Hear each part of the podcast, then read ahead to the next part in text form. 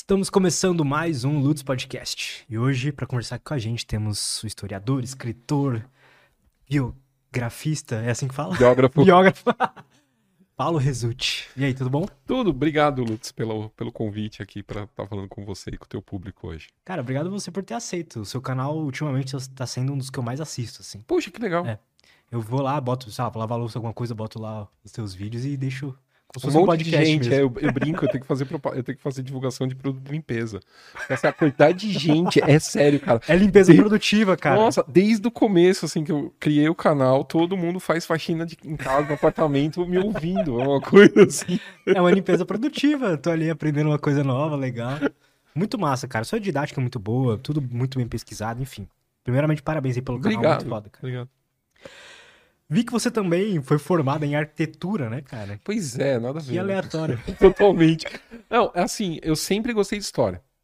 Só que eu tinha um grande problema. Ah, eu sou a segunda geração da minha família a ter uma formação de superior. né? então, assim, o meu tio fez física na USP. Minha, minha mãe e minha, minha, minha tia não estudaram. Meu tio, que era mais novo, ainda fez física e tal. Se aposentou agora, trabalhava no governo. E, e eu e meu primo depois viemos. A gente não tinha ideia do que era uma carreira acadêmica. do- sabe, não tinha. E, e a escola não te explica nada disso, né? A escola não te prepara para o mundo real.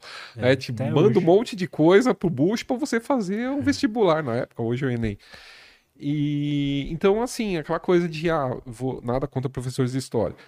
Mas eu não, não, eu não me via numa sala de aula dando aula. Então, para mim, na minha cabeça, fazer história era Dar aula Dar aula. ensino médio. é, tipo, é porque aquilo era o que eu conhecia, né?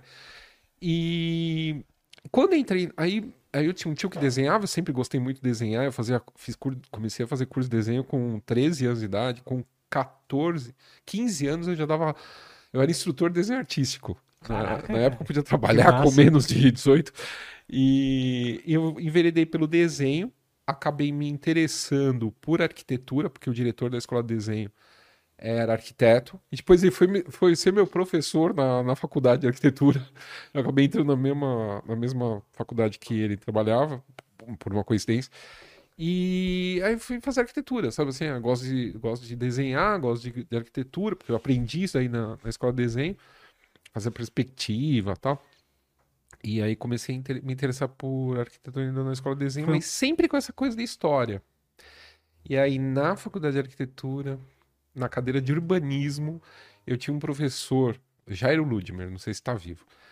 Ele, ele tinha uma mentalidade muito europeia, assim, de ver as coisas, ele fugia muito da casinha. A aula dele, cara, você não tem noção.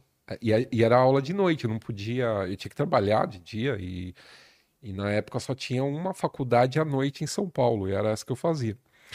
Cara, ele levava a lista de chamada com ele, a gente tinha que pegar o metrô com ele, tipo, sete e meia, oito horas da noite, ia pro centro de São Paulo estudar a história da evolução urbana da cidade de São Paulo em loco.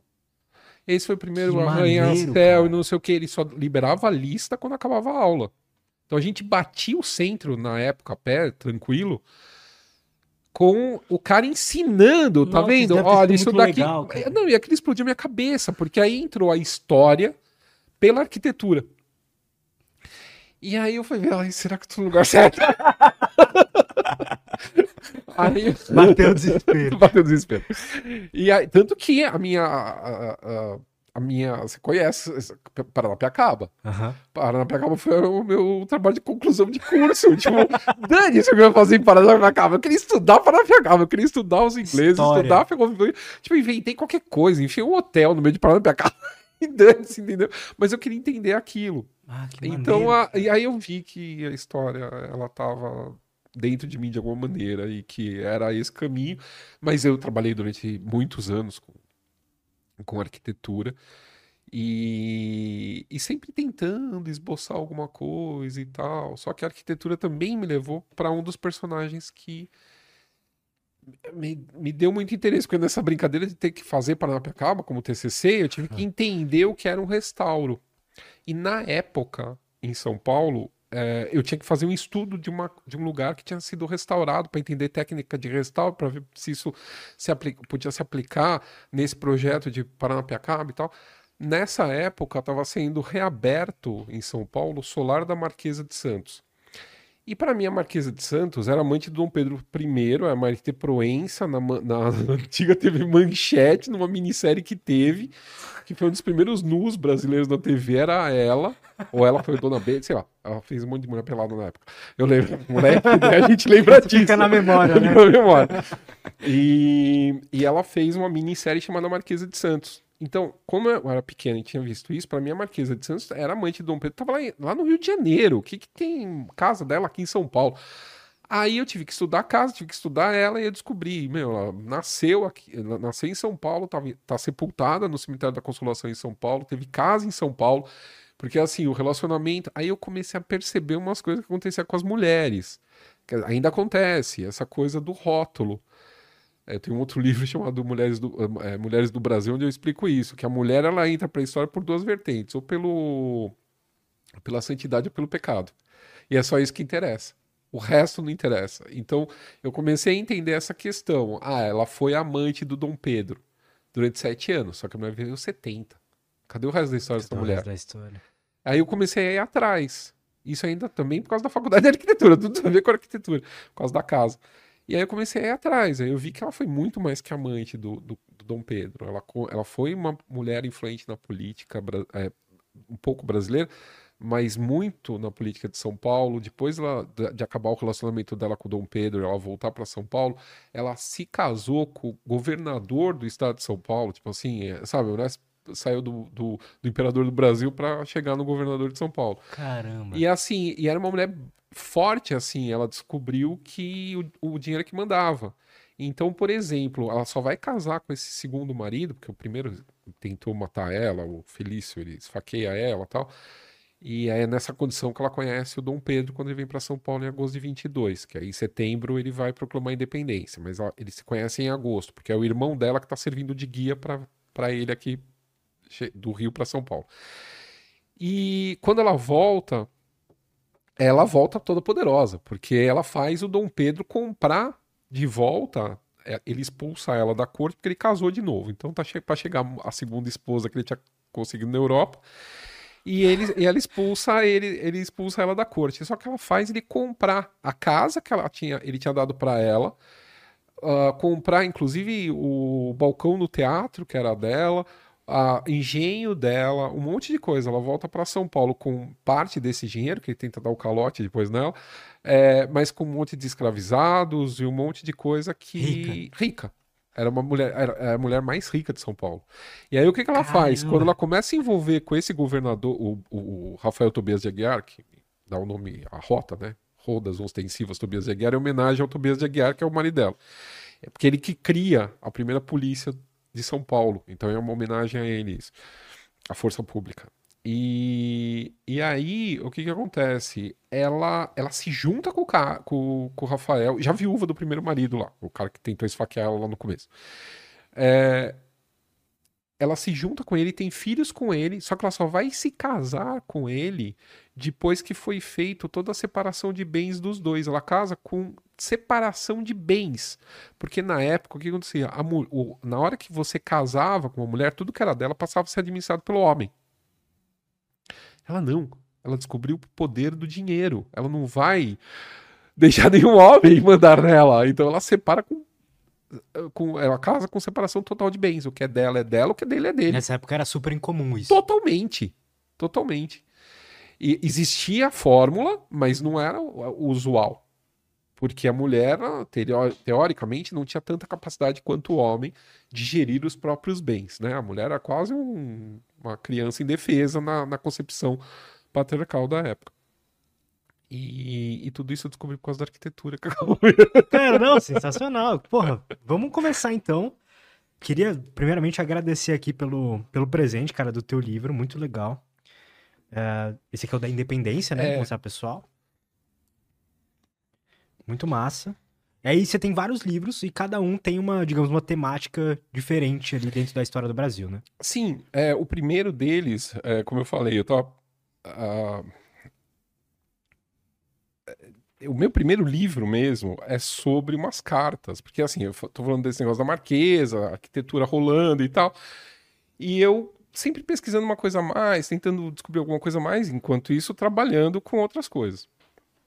E, e, nessa eu coloquei na cabeça que eu queria escrever um livro, uma biografia sobre a Marquesa de Santos, porque eu já estava conseguindo mais material e abrindo mais essa questão dessa personagem que, não, como eu tinha descoberto, não foi só amante do Dom Pedro, teve mais história. E aí, eu nessa ânsia de pesquisa, eu achei em Nova York, num arquivo que nenhum brasileiro tinha mexido até então, que era no, no, no arquivo da Hispanic Society of America, um lote de 94 cartas inéditas do Dom Pedro I para a Marquesa de Santos. Ninguém nunca tinha achado. Sabia-se que tinha lá. Onde você achou, desculpa? Em Nova York, numa, numa instituição chamada Hispanic Society of America, criada pelo Mr. Huntington. Mr. Huntington, Archer Hamilton, é, Huntington, era um um filho desses barões de estradas de ferro que Sim. enriqueceram durante Sim. a Gilded Age. E, e ele pegou essa fortuna e aplicou em pesquisas e colecionismo, principalmente América Latina. E ele foi amigo de Dom Pedro II. E ele comprou essas cartas. Que, que, como é que aconteceu essas cartas? Quando tem a proclamação da República no Brasil, a, a República usa alguma dessas cartas do Dom Pedro, que eram bem escandalosas, para a Marquesa de Santos, para mostrar. Eh, chegam até a publicar, o Júlio Ribeiro publica um, um, um livrinho com as cartas. A primeira publicação dessas cartas são umas três, quatro cartas, e que causam escândalo porque é o imperador do Brasil, o cara que foi imperador do Brasil, com a falando com a amante, coisas tórridas e tal. Isso foi uma, uma questão da República construir a sua imagem lá em 1891 como uma instituição mais libada que a monarquia. Então, ah, tipo assim, olha eles... quão sujo eram esses caras. Exatamente, agora... a gente é limpinho, entendeu? olha, é, nós estamos trazendo uma decência para o Brasil. Enfim, e aí o que, que a família fez? A família ficou receosa e alguém pegou e vendeu. Aí eu consegui traçar a, a, a genealogia dessa venda.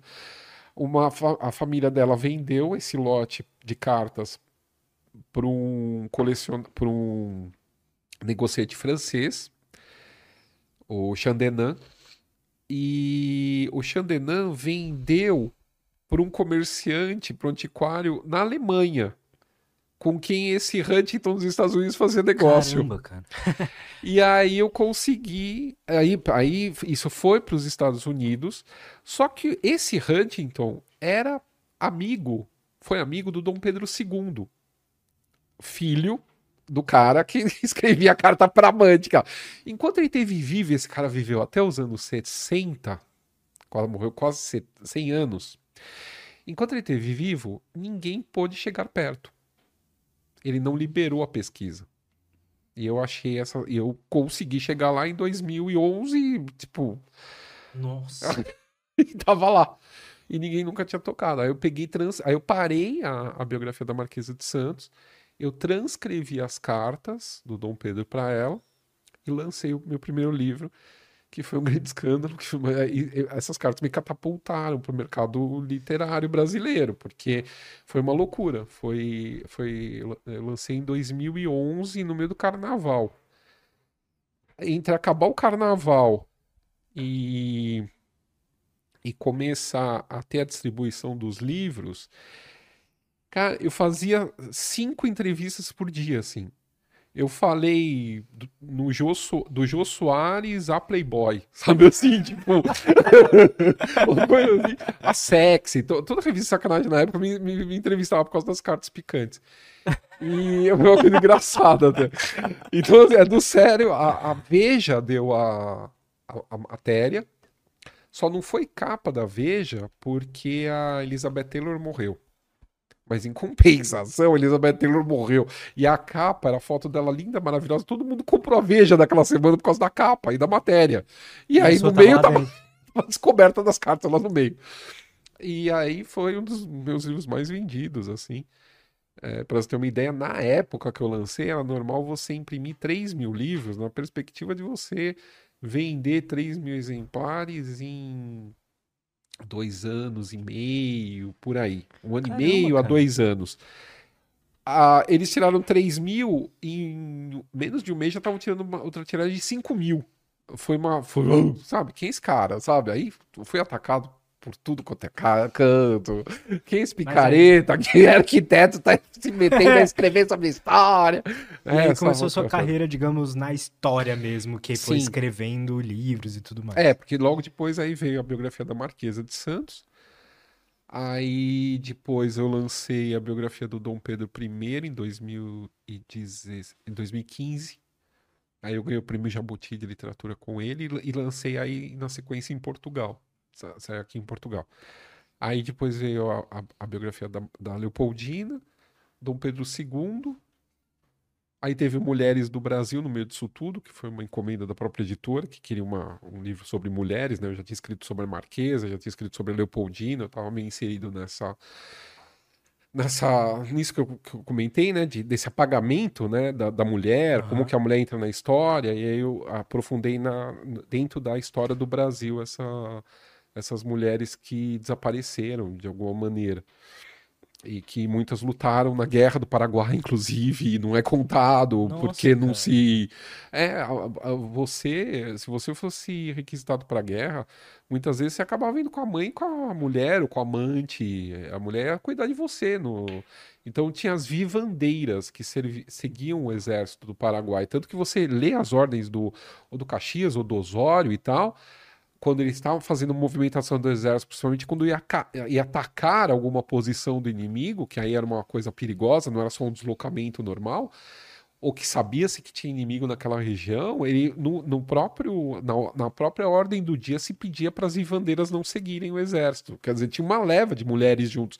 E muitas dessas mulheres acabavam pegando em armas quando os homens caíam mortos. E às vezes continuavam seguindo essas Nossa, eram as mais ninguém fala disso. Não.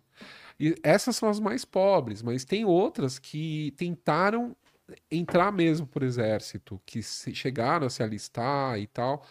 E antes disso você tem a Maria Quitéria, que vai lutar na Guerra do Paraguai, que era uma, uma, uma baiana, e ela se veste de homem para conseguir entrar, e ela não é descoberta inicialmente. Caramba.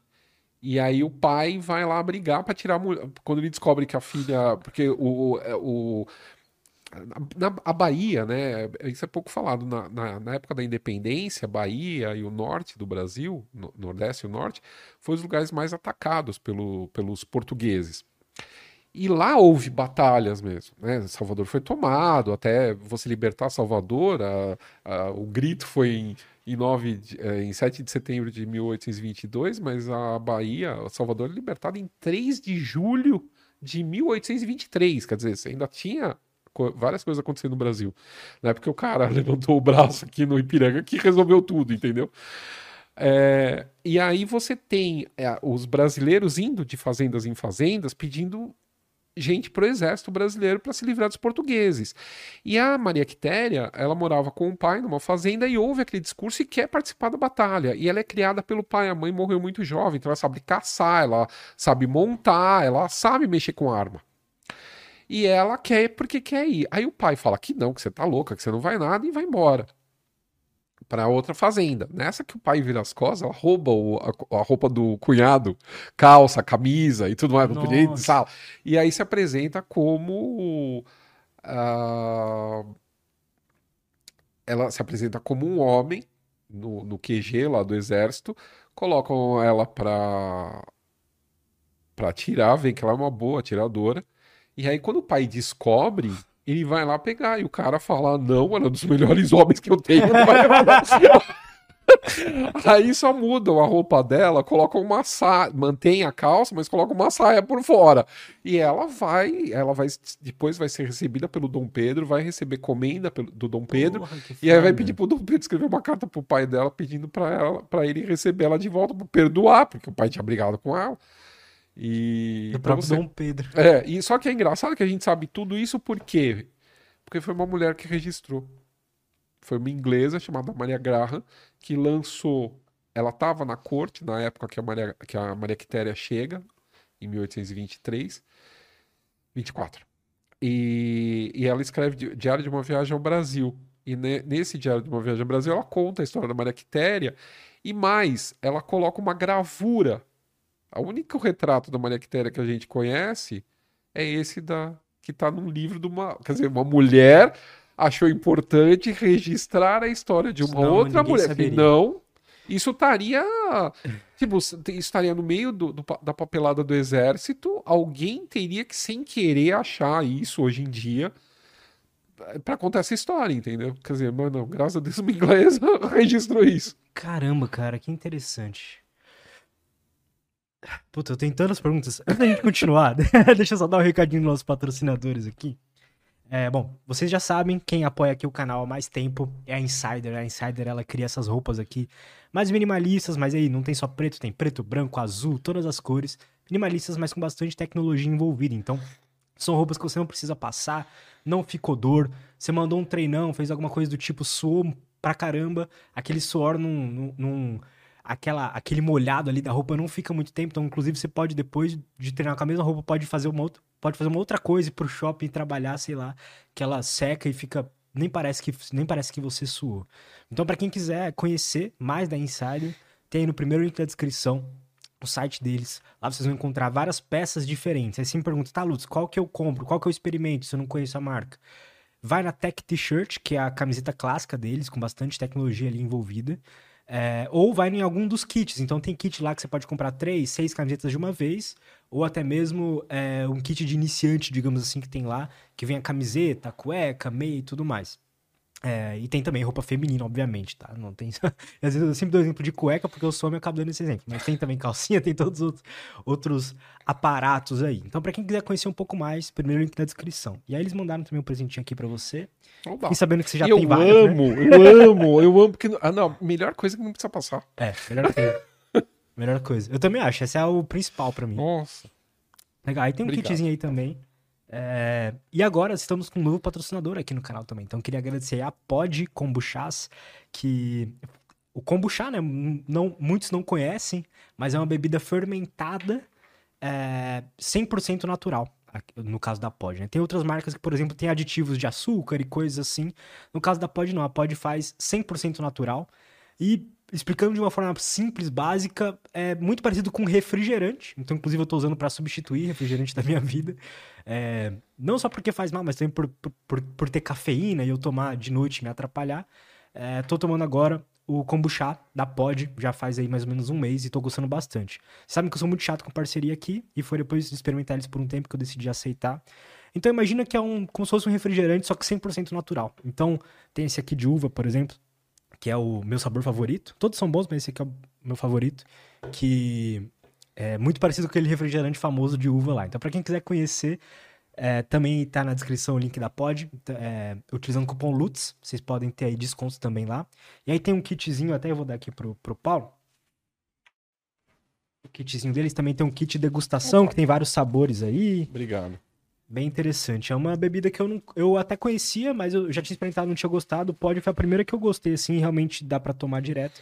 Faz muito bem pro intestino, pra, pra, micro, pra microbiota. Vocês que acompanham aqui o Lutz sabem que, é, aqui o Lutz Podcast, vocês sabem que muitos profissionais vêm aqui e falam que um dos principais fatores para uma vida saudável é ter uma microbiota saudável, ter um intestino saudável. Então, é isto. Pode kombuchás, beleza?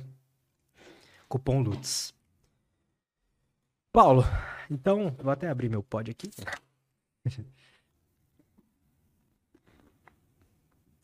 Muito bom, nossa senhora. Se fosse pra gente pensar numa, digamos, dar um zoom out, assim, e pensar na, em, em uma timeline, assim, quais seriam os principais os principais momentos da história do Brasil. Sei que tem antes do descobrimento, aí tem o colonial, tem o imperial, não sei se é assim que fala, Sim. mas tem todos esses momentos. Quais seriam eles? Então, eu, eu, como, eu, eu acredito que assim, é, tem vários momentos que a gente vai se descobrir como nação. Então, é porque é difícil, né? A gente. Uh, por exemplo, o, o, nós somos uma nação muito recente. Então, assim, apesar dos portugueses terem achado Brasil, né? Porque quem estava perdido era eles, quem estava aqui estava tudo certo. Uh, em 1500, nós como nação, nós vamos começar a, essa construção a partir de 1822. Tá.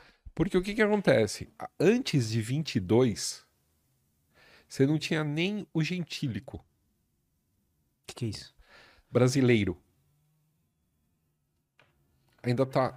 Você era ou mineiro, ou baiano, ou paulista. Você não tinha brasileiro. O que que acontecia? Apesar de você ter um vice-rei no Brasil, e, e, o Brasil nem ser um vice-reinado, na verdade vai ser reino lá em 1815, lá com, com Dom João, é, a administração ela era uma administração que visava recolher o que a gente produziu de imposto e mandar. Era uma coisa administrativa financeira. Não era uma coisa muito. Então você tinha administração em São Paulo, você tinha administração em Minas, você tinha. Você não tinha algo que conversasse com tudo, você não tinha uma universidade que trazia essas pessoas para determinado local. Se você fosse estudar, você tinha que estudar lá em Portugal, ou na França, ou na Inglaterra, ou em qualquer lugar.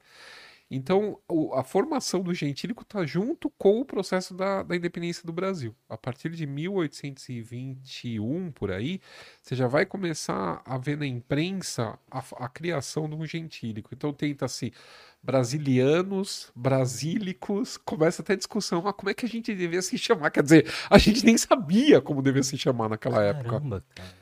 Tanto que quando você vê essas críticas, é, quem acompanha o noticiário vai conseguir ver isso claramente, dessa xenofobia que acontece com alguns brasileiros em universidades em Portugal hoje, já acontecia em 1700, 1800. Não é uma coisa recente. E aí, quando você vê o modo como eles eram tratados, é uh, o mineiro é rico, mas é burro, o baiano é, é, é sem, não é o, o, brasileiro. Eles se identificavam da provin da capitania que eles vinham, não do país como um todo. Então essa ideia de Brasil, ela vai ser criada só a partir de 1822, como, como uma nação só, como um povo só e o que a gente tenta se acertar até hoje. Né? Então eu acho que esse processo de dependência é um marco. E aí você tem outros. É... Uh, você tem as expulsões, então quando a, a, pior delas é a expulsão dos holandeses. Então aí você vai ter a Batalha de Guararapes, que aí junta, né? Nesse livro mesmo tem um. A gente. É, isso aqui tá na. Tá no. Ah, abri na página. Isso daqui dá pra ver, não? É, coloca pra essa câmera aqui. Então, é isso daqui. Boa, perfeito. É um esvoto. Então, isso aqui é alguém que fez uma promessa e mandou pintar. Isso aqui é a Batalha de Guararapes. Isso aqui tá lá no Museu Histórico Nacional do Rio de Janeiro. E você tem os negros, os, os, os negros, os indígenas e os brasileiros meio divididos, mas aí você já vê três raças, né? Você vê três etnias lutando contra um inimigo comum. E aí Nossa Senhora da Conceição ajudando aqui. E então algum brasileiro que sobreviveu à, à batalha mandou fazer esse ex-voto. Ex-voto é quando você oferece alguma coisa para santo, tal, que é aquelas cabeças, às vezes Sim. que tem pedra, né? então alguém mandava pintar. Então isso aqui é uma, um, um, momento que é criado o Exército Nacional, que é aí você junta todo esse essa essas etnias que vão realmente ser as etnias formadoras do Brasil, né? O, o branco, o, o europeu, o, então, assim, eu tenho umas particularidades meio gostam de mim. É, são umas coisas que eu acho muito forte, assim, que, que acabam moldando a gente como, como nação. Então, digamos o primeiro ponto importante ali da história do Brasil, que um ponto de mudança grande foi a independência em 22. Sim, seria é, é, é esse, o processo da independência, né? Porque é uma coisa que ela começa lá em 21 e ela vai se estender até 20, é, 25, final de 25, 26, quando aí tá tudo acertado com Portugal, Portugal beleza, a gente reconhece, perdemos Playboy e tal, né? segue em frente aí, aí tem o, o, tratado assinado e tal, porque aí todo mundo, porque foi marcado 22 por causa dessa, São Paulo é que monta, na verdade, essa questão do, do 7 de setembro, é, é uma construção paulista, e essa construção paulista ela começa a partir do, da segunda metade do século XIX porque é quando São Paulo está enriquecendo cada vez mais por causa do café. Então ela quer marcar a sua posição, inclusive, já, já tem a riqueza, agora quer colocar, se colocar dentro da história do Brasil. E aqui foi onde o Dom, o Dom Pedro deu o grito. Então começa essa construção, inclusive com, com a encomenda pelo governo do estado de São Paulo, do Pedro Américo, quadro do grito. Né? O, o, Museu do Ipiranga é construído para celebrar o grito. Nem sabiam o que iam fazer com o prédio, para você ter uma ideia. Mas tinha que ter o um prédio. É, o Dom Pedro II manda, coloca uma escola, pelo menos aí, né? Tipo, é, eu acho que a intenção talvez fosse ser um palácio para o imperador, mas nunca, mas no imperador coloca uma escola aí, valeu. E, e o quadro já é encomendado dentro dessa construção da, da, do prédio lá do Ipiranga, que depois vai virar o Museu do Ipiranga. Então, é, e é muito restrito, né? Porque assim, foi cenário do grito, foi cenário do grito, mas antes disso já teve o fico do Dom Pedro, Dom Pedro falando que ia ficar no Brasil, lá no Rio de Janeiro, que não ia receber as ordens da corte, lá no comecinho de, de 22. Você tem, aí você tem tudo que está acontecendo no Brasil, quer dizer, a Bahia só vai se libertar do julgo português em 1823, em julho de 23.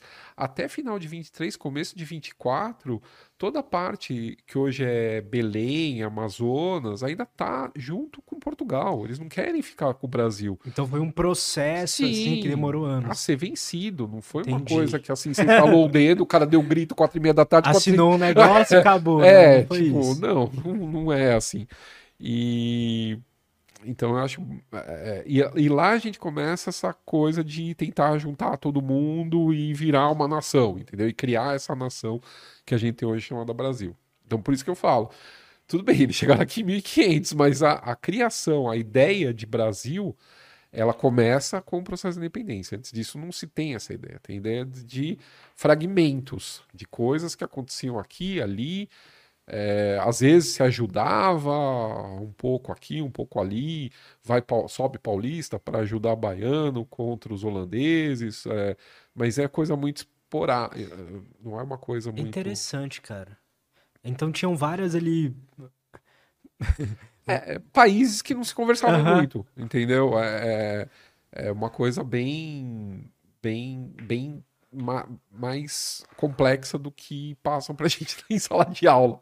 Né? E, e, é por isso que eu gosto da história, a gente acaba descobrindo umas coisas legais. e aí, então, ocorre esse processo da... Qual que é o processo de acontecer a independência? Assim, o, que, o que, que motivou isso? Napoleão.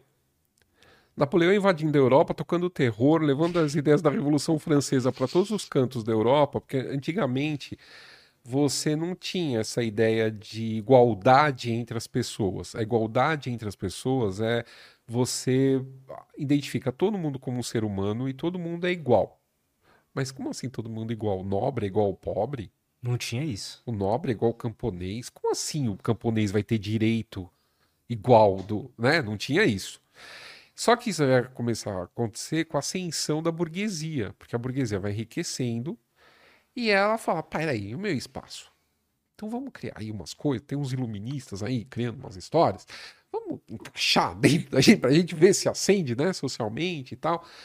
E porque ela tinha o dinheiro, mas ela não tinha posição de poder, porque quem tinha posição de poder era, eram os bem-nascidos. Era hereditária essa questão. E, e você não e elas eram impermeáveis essas classes. E aí você, nesse mote, você tem a Revolução Francesa, onde tenta nivelar tudo, mata um monte de gente, aquela coisa de, de terror e tal. E... Me dá um resumo, tipo assim, rápido, só porque eu também não tenho conhecimento disso, é. acho que a, galera, a maioria das pessoas também não tem, do, do... Qual é a importância da Revolução Francesa e o que, que ela foi exatamente? Assim? O que, que ela mudou ali? ela mudou o seguinte: ela traz para a Europa algo que já estava sendo um balão de ensaio nos Estados Unidos. Então, os Estados Unidos é o primeiro a ter contato com essas ideias iluministas, desses pensamentos iluministas que, que tem a ver com ah, o conhecimento. Então, você tem os enciclopedistas nesse meio, de Derro, etc. Então, você tem uma classe que ela vai ser elevada pelo que ela sabe. Então, a questão do, do é assim, não cola mais, né? Mas por que é assim? Então você tem todas essas questões que já mexe com ciência, com filosofia, sendo levada para uma quantidade maior de pessoas, e você tem esse primeiro balão de ensaio na Revolução Norte-Americana, quando é, eles se separam e aí cria-se a primeira República das Américas. E a França ajuda, porque a França estava em guerra com a, com a, Inglaterra e tal, e aí ajuda, e, e vai um exército francês lá para a Inglaterra, para os Estados Unidos ajudar na batalha contra os ingleses. Só que esses oficiais voltam. E na hora que esses oficiais voltam, eles falam: puxa, mas lá foi legal, né? Tava legal lá nos Estados Unidos. E aí começa então a se criar, Caramba. pelo menos dentro do exército francês e desses nobres que foram, essas ideias de igualdade, liberdade e fraternidade, que vai ser um dos motos da Revolução nossa, Francesa. Então os Estados Unidos foi importante para impactou muito a história Sim. do mundo. E nossa também, disso. porque a Inconfidência Mineira, ela nasce das ideias dos Estados Unidos, não da Revolução Francesa. A nossa Inconfidência aqui, ela vem dos Estados Unidos. Ela não vem do, da, da Revolução Francesa. Ela é anterior à Revolução Francesa. E então essas ideias que estão pululando aí por aí acabam chegando em terra fértil lá na França, onde você está tendo uma crise medonha porque teve uma eu não lembro se foi uma praia, acho que foi um dos piores invernos, então não tem comida nos campos. E isso hum. deixa a multidão enfurecida. E aí a culpa é do rei, aí coloca a culpa em tal. E aí isso vai num crescendo. Você o rei ter... comendo aquelas mãos de fruta, é. porco sabe? É. Aí cria-se essa lenda que a Maria Antonieta mandou, eles, já que não tem pão, come brioche, e que é uma bobagem. Isso é. é meu, eu, eu, eu eu tenho um livro que é inédito sobre a Maria Antonieta. É assim, um dos fake news, assim, a mulher caiu, assim, a mulher foi um, uma poça de fake news, assim, tudo que falam que ela fez, na verdade, aconteceu antes ou depois, mas colocaram tudo nela para enfurecer essa, essa esse povo sabe? A culpa é da rainha, né? Que é fácil, quando você encontra um culpado, se você eliminar ele, acabou tudo, mas não é assim. E Bom, aí você vai ter a Revolução Francesa. Nesse processo da Revolução Francesa, você vai ter a Carta dos, dos Homens e dos Cidadãos, dos direitos dos homens e dos cidadãos, então aí todo mundo nasce igual, blá, blá, blá, toda aquela carta de direito, que vai levar uma Constituição. E, é claro, eram os homens, literalmente eram os homens. Mulher não fazia parte desses direitos dos homens, entendeu? É, direitos dos homens. não é, é dos humanos. Não, dos humanos. E aí é, essa carta de direito vai começar a influenciar como as outras pessoas pensam. Só que o problema é o seguinte, aí você vai entrar no período chamado terror, onde o, o rei vai ser morto, a rainha vai ser morta, uhum. um monte de nobre vai ser morto, e os, os a, a, o resto da Europa fica assim, meu Deus, né? O que está acontecendo lá? Isso aí vai acabar se espalhando as nossas nações vão começar a pensar que todo mundo pode ser igual, essa loucura toda, e aonde que vai? Porque assim, a 1789 e tal, você ainda tinha, na, na, em boa parte da Europa, um sistema ainda meio feudal. Era uma coisa ainda é, bem assim, tipo, manda quem pode, obedece quem tem juízo, entendeu? E, e as nações, elas se juntam, formam uma coligação para invadir a França, para acabar com essa, com essa loucura. Só que tem um cara chamado Napoleão Bonaparte. né? E aí o Napoleão, ele começa... Que é um cara foda. É, o cara, o que ele, baixinho, ele sabia o que estava fazendo. E aí ele começa a vencer essas batalhas. Antes dele, tá, já teve, né? Ele não é que ele salva a pátria, já teve mas, generais o, antes por que dele. Que ele é uma figura, assim, ele era um bom. O, o ser humano. O, a figura Napoleão, ele era, digamos, ele teve esse, essa, essa essa visibilidade toda porque, porque, ele era um bom estrategista, ele era um bom. Ele era um bom líder, líder. ele era carismático. E, e ele era, para essa burguesia que tinha subido ao poder, uma figura uh, vendável. Então ele precisava se casar, joga a Josefina no colo dele, então pronto, bonitinho já tá casado e tal. Então ele embrulha ele para presente também já vendo que ele poderia ser o próximo a ser o grande líder da França. Né? Não, não é uma coisa ah, sozinho ele não, ele não, se fez sozinho, perfeito. tem toda uma e aí, do mesmo jeito que eu falei, ah, a, a, a, a, primeira coligação se ferra, mas ele ainda tá lá brigando em outros lugares. Ao defender a República, ele mata franceses em Paris. Tem, um, tem uma batalha em Paris entre, uh, entre monarquistas e republicanos. Ele acaba com essa revolta, acaba com a revolta da Vendée e outras. E aí ele começa a pegar os exércitos que vão confiando a ele e invadindo a, a Itália. Da Itália ele vai tomando parte do território italiano e chega até Viena e em Viena, ele entra em Viena, derrota os austríacos, tem que negociar paz com ele e tal. Então ele acaba virando meio que o braço armado dessa revolução. E por onde ele passa, ele vai levando os ideais dessa Revolução Francesa. Então, a... Que eram os ideais iluministas. Os ideais iluministas. E aí, ah. essa coisa da igualdade, do, do, da igualdade das pessoas, a divisão de é, a, a divisão de Estado e Igreja. Então, você tira da mão da igreja a, o registro civil. Você, a igreja não é mais responsável por marcar quem nasce, quem morre. Quem faz isso é o Estado. E quem casa também é o Estado. Então, a partir disso, as pessoas, principalmente na, na nos países germânicos, eles adoram essa coisa porque eles podem se divorciar e podem se casar novamente. O próprio Napoleão vai se divorciar da Josefina para casar com a filha do imperador da Áustria, a Maria Luísa. Então você tenta, você tem esse instrumento do divórcio dentro da, do Estado. Você tira essa, essa, essa, esse poder da igreja.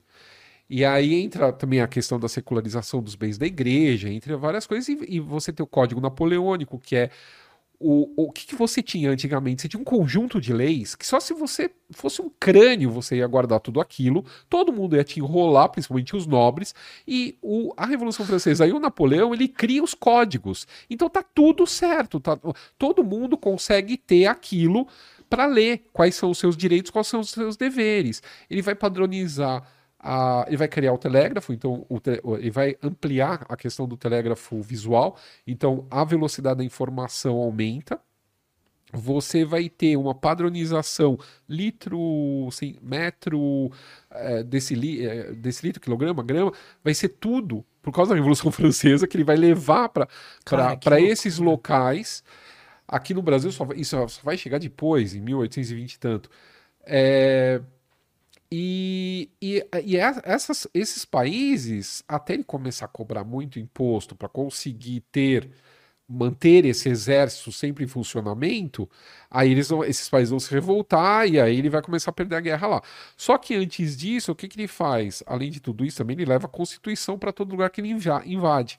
E ele tem. o nepotismo dele era maravilhoso. Ele invade a Holanda, coloca o irmão dele no trono da Holanda, ele invade a, a Espanha, coloca o irmão dele no trono da Espanha, ele vai fazer todo mundo de rei da família, sabe assim? Acho que aí ninguém pediu dinheiro emprestado. Eu tava no trono, aí não mexe o saco. E, e aí ele vai fazendo isso, e os irmãos vão fazendo um monte de besteira, porque os irmãos não eram ele. Ele era inteligente da família. E, uh, e aí vai chegar, por exemplo, por exemplo na, na, na, na, Espanha vai se ter a primeira Constituição, que é 1812. Então, sempre que entrava a França, invadia o local, dava uma, uma criava-se uma constituinte no local. E isso vai mudando. Então, mesmo quando ele é derrotado, esses países começam a se revoltar depois, porque ele é derrotado, o rei volta, os franceses vão embora, então o rei de, da Espanha volta para a Espanha. E acaba com, com, essa loucura de constituição. Ah, Não, é, é, eu sou o rei, eu sou a lei, Deus me colocou no trono para governar vocês, a minha, a minha vontade é a verdade, acabou. E aí, claro, vai gerar um monte de revolta, porque os caras descobriram que a Constituição, descobriram que é ter lei, direito e tal, descobriram é, que todo mundo é igual perante a lei. e então é- é- essa contra-reação conservadora acaba gerando várias questões na Europa toda. Enquanto isso, muito antes disso, em 1808, o Napoleão vai invadir Portugal. E aí vem a corte para o Brasil. Por que, que ele invade Portugal? Porque Portugal continua tendo relação com a Inglaterra, que era a grande inimiga da França. E ele tentou várias vezes, o Napoleão, derrotar a Inglaterra. Só que ele não consegue porque a, a, a- a- a expertise britânica, é uma ilha, é a força naval. E a força naval da França não é párea para Napoleão. E aí o, o Dom João era engraçado, porque você já viu, você vê o mapa da Europa, Portugal é um negocinho num canto, assim, caindo no oceano. Só que ele tinha toda a possessão aqui na América. A boa parte da América era de Portugal. O problema é que, assim, aquela, aquela- aquele niscozinho de país não tinha um bom exército. Então ele faz um jogo de morde a sopra entre o que o Napoleão fica pedindo, que é para ele fechar os portos para a Inglaterra. Porque o Napoleão, a partir do momento que ele vê que ele não vai conseguir invadir a Inglaterra, que ele não vai conseguir derrotar a força marítima, ele quer asfixiar os ingleses onde dói mais, no bolso. Então ele quer, ele faz o bloqueio continental, que é todas as. o- to- a- a- o continente europeu não pode mais negociar com a Inglaterra. Cara, ele era inteligente pra caramba. E aí, e- aí o rei da- de Portugal fica rolando, não fecha os portos, sabe? É um jogo de morde a sopra. Aí tenta oferecer o Dom Pedro, que depois vai vir ser o imperador do Brasil, pra casar com uma sobrinha Napoleão. Vai rolando, manda diamante, umas coisas assim. Só que tem uma hora que o cara se enche o saco e invade. Só que antes de invadir, o Dom João já tinha feito todo um esquema de vir pra corte, fala de fuga e tal. Mas tem todo, se você se, se você pegar isso muito detalhadamente, você vê que tinha um plano de saída. É, ele meses antes, é, Portugal dá ordens para os navios que estão aqui no Brasil já cheio de mercadoria não partir para a Europa, porque não se sabia. Se, se- imagine um monte de navio aqui no Brasil cheio de mercadoria para levar essas mercadorias para Portugal para redistribuir ou para vender para Inglaterra. Se chega esses navios e o Napoleão invadiu já, quer dizer, vai ficar tudo na mão deles. Então eles mandam sustar esses navios, manter esses navios no nos portos aqui. Enquanto isso, eles mandam a frota do, do Mediterrâneo ir para Portugal. E enquanto isso, os caras estão até eh, empacotando a biblioteca real. Não foi uma coisa que. Nossa. Então, aí quando é invadido, que tem a notícia da invasão, aí eles entram nos navios e vêm pra, pra cá. Tanto que o Napoleão vai falar, no- já no exílio em Santa Helena, que o Dom João foi o único príncipe europeu que enganou ele. Que ele chega aqui e cria uma nação que ainda não existia muito bem. Em 1808, isso era, era uma propriedade privada de Portugal. Porque tudo era só feito sobre as ordens de Portugal. Nenhum estrangeiro podia entrar aqui se não tivesse Autorização. autorização. Se entrasse, circulasse, era preso. É, nenhum navio estrangeiro podia negociar com em portos brasileiros se não tivesse autorização de Portugal. Quer dizer, isso aqui era uma propriedade privada. E, e a partir do momento que o Dom João chega aqui, ele abre os portos para as nações amigas, que eram a Inglaterra, no caso, porque todas as outras Napoleão tinha invadido. E ele tenta, e aí ele mantém durante anos isso aqui como um sistema absolutista independente do que estava acontecendo na Europa, Constituição para tudo quanto é lado e tal. E, e ele não quer voltar para a Europa. Ele transforma isso aqui no Reino Unido para justificar porque ele permanece aqui. Ele queria continuar aqui. Tipo, ele via o Brasil como futuro. Ele não queria voltar para Portugal. Aqui ele vai criar uma nação. Então ele vai criar o Banco do Brasil, vai criar é, o, o Jardim Botânico para fazer a culturação de espécies, para ver se dá. Manda vir uma colônia de chineses para o Rio de Janeiro para plantar chá, para ver se dá chá aqui para vender chá para Inglaterra. João. Dom João. Isso é entre 1808 e 1821. Vai transformar o Rio de Janeiro, vai vir a missão francesa com artistas para cá, Granja de Montigny, um monte de arquiteto, vai. Imagina essa época, os caras chegando lá no Rio, aquela paisagem linda assim. Deve, deve ter É, sido um motivador pra eles, não? Olha, a paisagem era linda, mas assim, a, a cidade era pequena, os caras estavam acostumados com Lisboa, né? Então, assim, se bem que o calor de Lisboa, dependendo do momento, é, é, é tão, é tanto quanto o Rio. Só que o Rio era mais, é, não era tão quente na época que tinha mais vegetação. É, Mas a cidade era pequena, era acanhada, é, também não pega bem ele sai expulsando todo mundo para colocar o povo da corte nas casas que pertencem a outras pessoas. Então, assim, é- é- ele transforma esse Rio de Janeiro e ao mesmo tempo vai transformando o Brasil. Só que o Brasil começa a ficar irritado com o Dom João, porque A o Rio, população. a população, porque assim começa a ter mais imposto. Porque para manter essa corte no Rio de Janeiro precisa de mais dinheiro. Para manter iluminação de rua no Rio de Janeiro, Belém paga imposto. Eh, Você tem, sabe, tem umas coisas assim que é complicado. É, E aí começam os. Tem, tem a... Vai ter em 17, 1817, uma insurgência em, em Pernambuco. É, Pernambuco vai ficar separado do Brasil durante quase três, três quatro meses. É, é, tem que mandar exército para lá. Eles estavam tentando se separar. Estavam tentando resgatar o Napoleão de Santa Helena, que já estava preso, para trazer para Pernambuco. para virar presidente da- Aham. daquela região. Caramba, cara. E, e aí, claro, eles conseguem diminuir isso tal. Só que todas essas ideias, né, é, Portugal acaba virando uma colônia do Brasil. né, Inverte. Porque a corte está aqui. Tá tudo vindo para cá. Para a decisão de um monte de coisa de Portugal depende de ser resolvido no Rio de Janeiro. E aí, em 1820, 1820 explode a Revolução do Porto Hum. que é o mesmo ano que explode uma revolução na, na Espanha, que quer a Constituição de volta, aquela Constituição de 1812. Logo em seguida, esses ventos constitucionais varrem Portugal explode uma revolução do Porto, que exige o retorno do Dom João e exige que volte-se a ser sede lá. E aí, logo na sequência, já se cria uma constituinte lá em Lisboa também. E aí o Dom João. O Dom João queria ir, isso que é engraçado. Ele achava que os brasileiros iam pedir para ele ficar.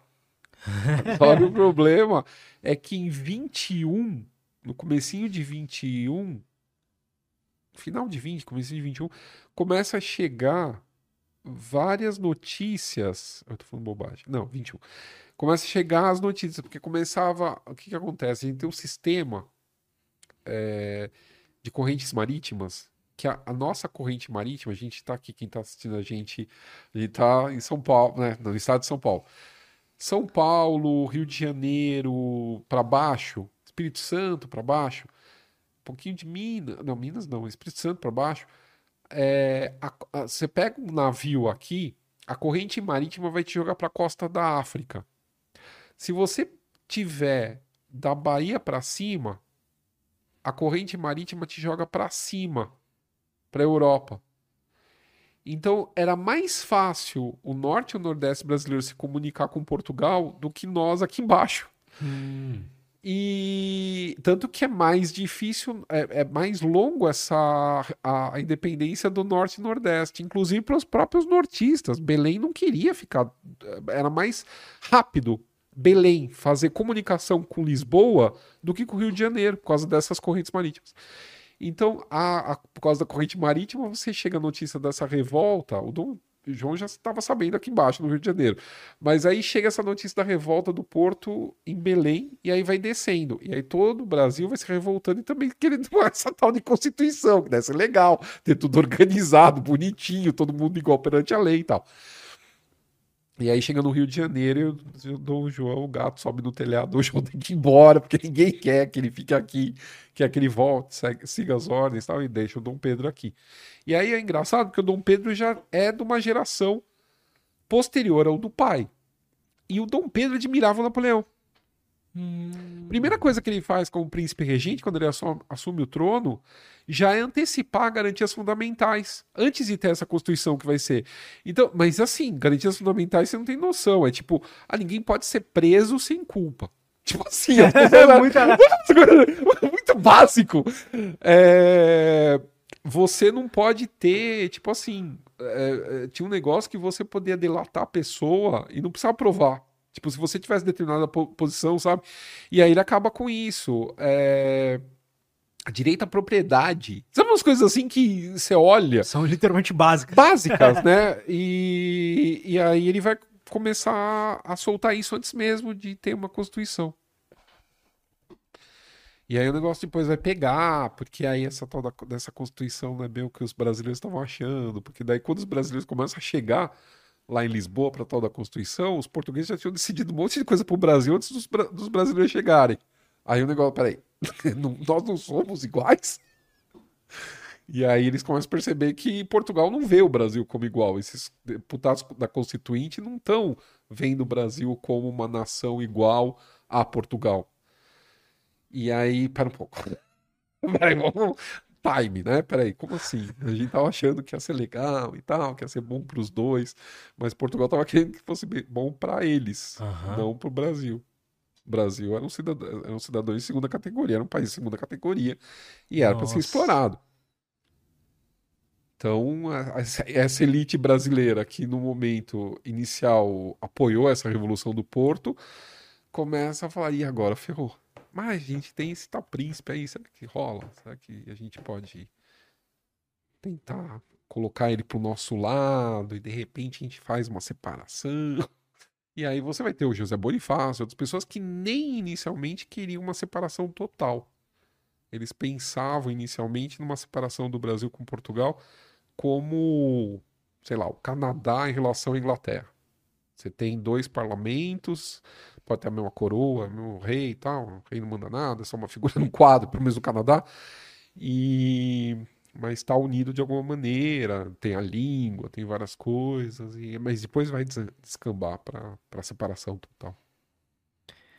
Você escreveu a biografia do Dom Pedro, né? Primeiro e segundo. Sim. Dos dois? E em que momento, como que era a personalidade dele, assim, nessa... Na vida dele, no primeiro, né, óbvio, e nessa época? Ele já tinha filho? Já, ele é casado desde 17. 17, 17. 17. Ele era casado com a, a Leopoldina, que era uma arquiduquesa austríaca, que era muito mais preparada que ele. Ela uhum. tinha uma vivência de Europa que ele nunca teve, quer dizer, ele vai ter só em, de 31 para diante quando ele volta para. Porque ele chega aqui no Brasil com 9 anos. Nossa. Então, assim, o Brasil para ele é o país dele. E ele vai levar isso até o fim da vida. Isso é muito legal, porque eu estudei as cartas que ele escreveu para o Dom Pedro II, que ele abdica em 1831, trono brasileiro. E aí ele vai para Portugal brigar com o irmão, porque o irmão tinha destronado a filha do, do Dom Pedro I, Maria II de Portugal. E aí ele vai lá quebrar o pau com o irmão. E aí você vê as cartas que ele trocava com o Dom Pedro I. Ele morre cedo, ele morre com 36 anos, o Dom Pedro I, em 1834, ele morre de tuberculose.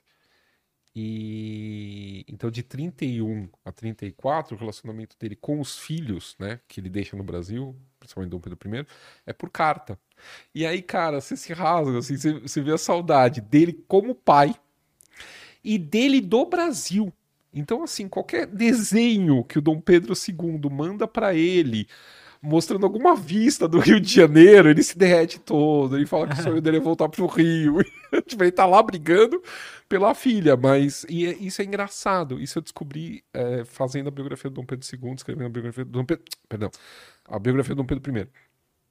Ele, ele era um homem uh, muito fora do padrão do que era um pai no século XIX ele, ele que vai cuidar da educação dos filhos, de assim escolher os professores, ah, criar metod metodologia não, mas criar é, ta, é, de tal ano, tal ano estuda tal coisa, sabe? Umas coisas assim que você e ao mesmo tempo vai ter 500 amantes, ele vai, ele vai tocar o terror. Teve um monte de filho fora do casamento, teve vários filhos com a Marquesa de Santos, só duas vão chegar à idade adulta.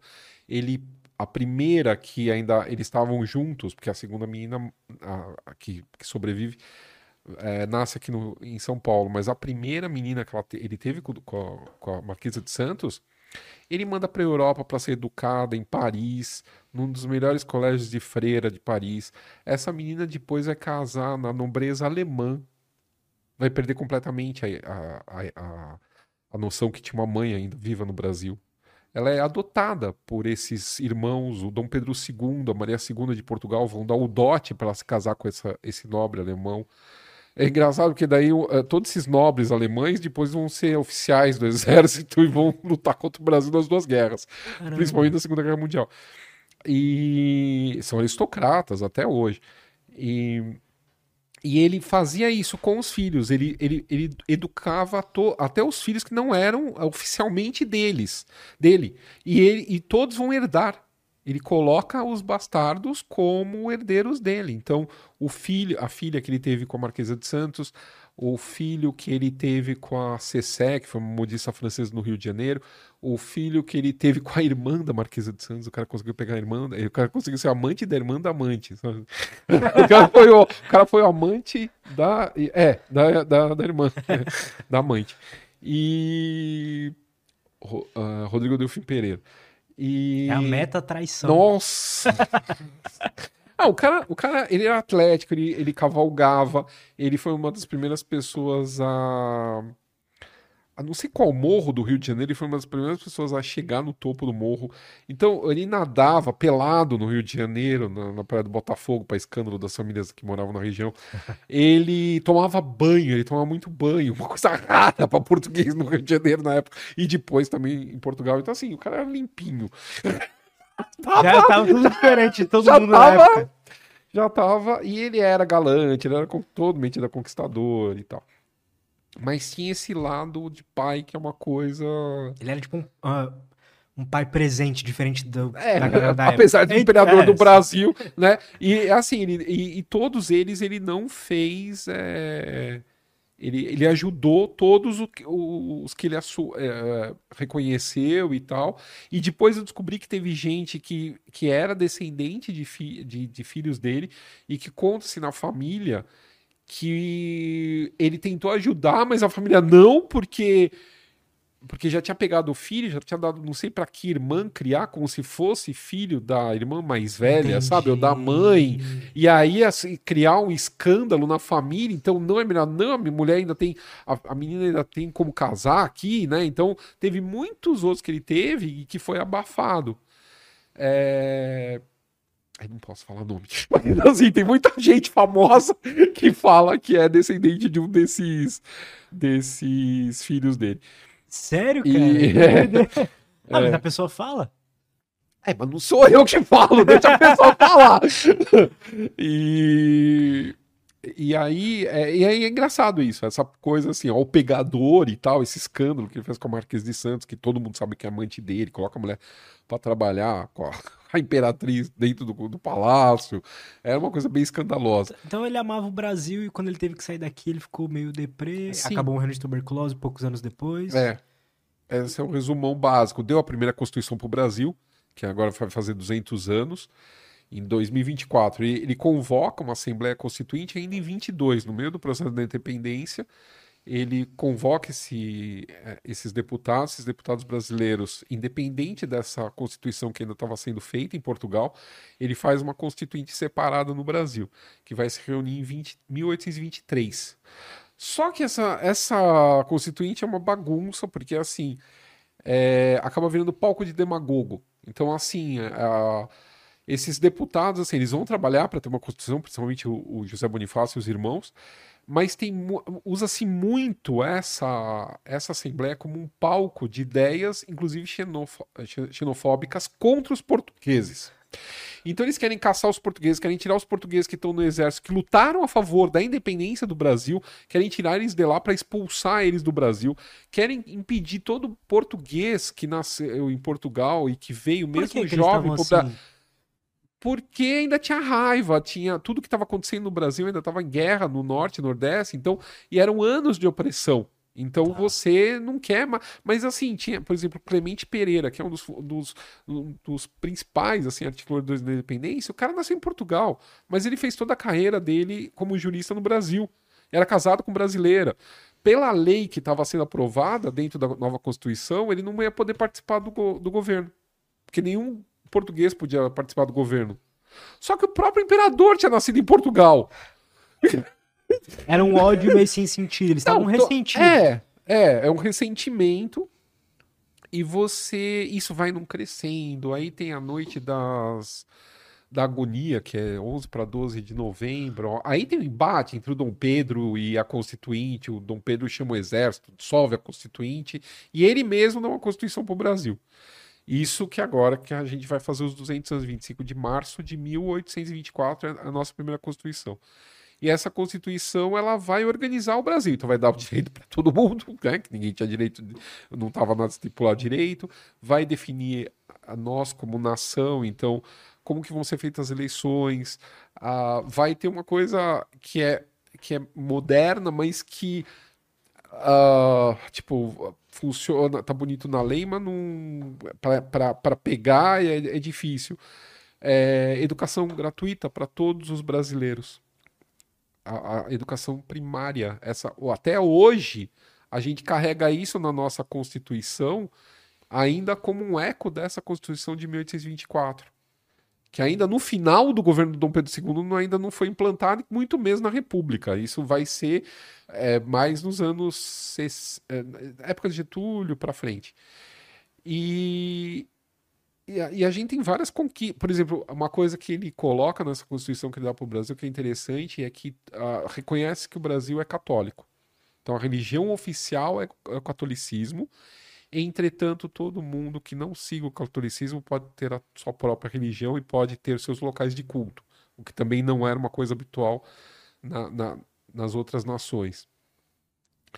Então ele tenta organizar, aí cria um maldito poder O Brasil moderador. era tipo um país moderno, né? Ou não?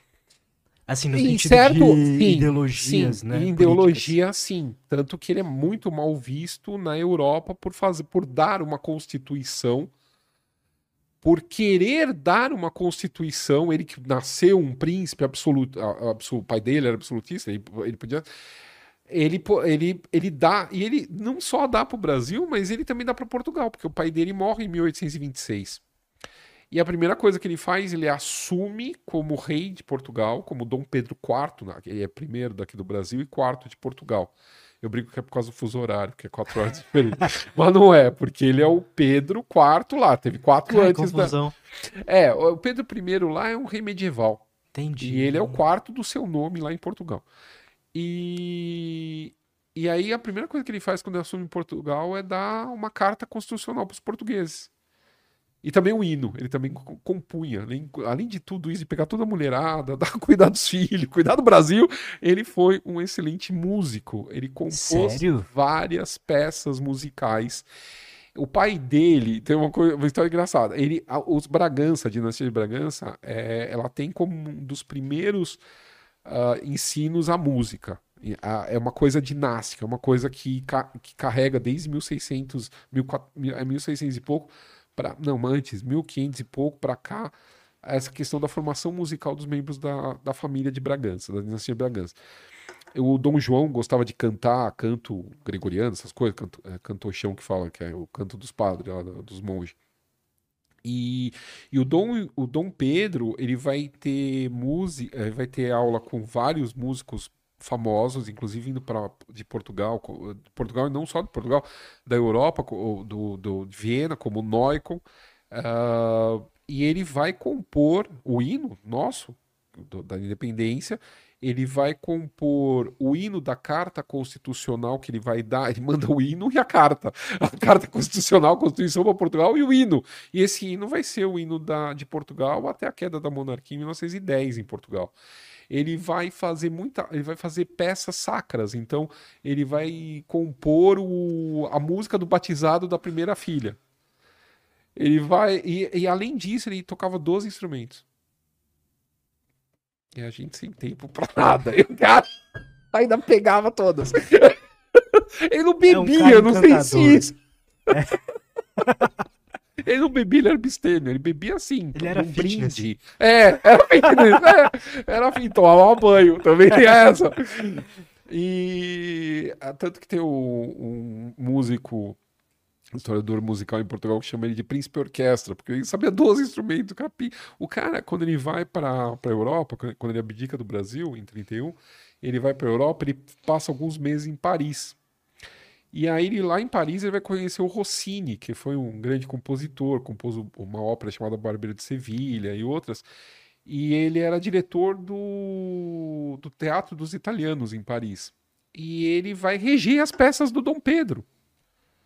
Como. Porque ele gostou, achou interessante. Interessante, o, o, o Dom Pedro dá cópia da- das coisas.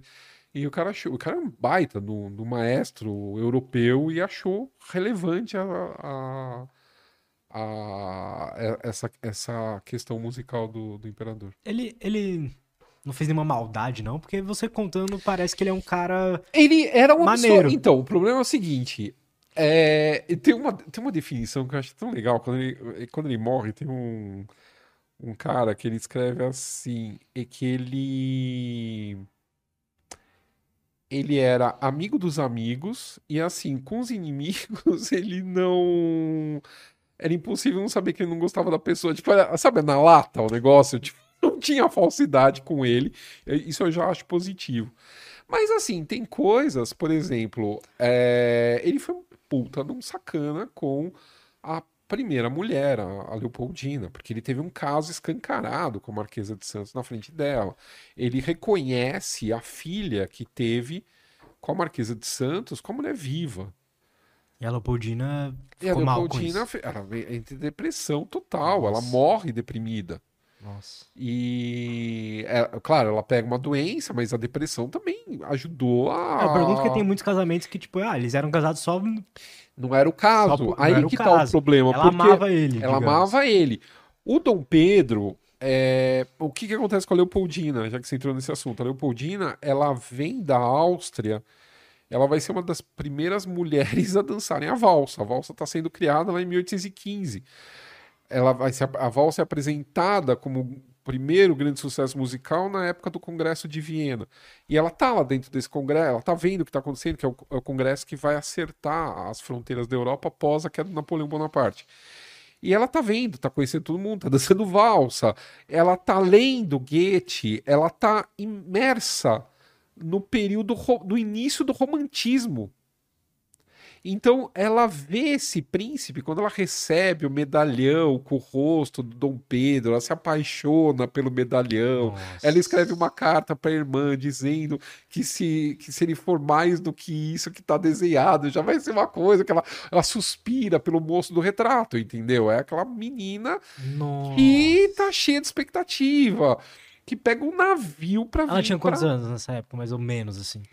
Ela é de 1797.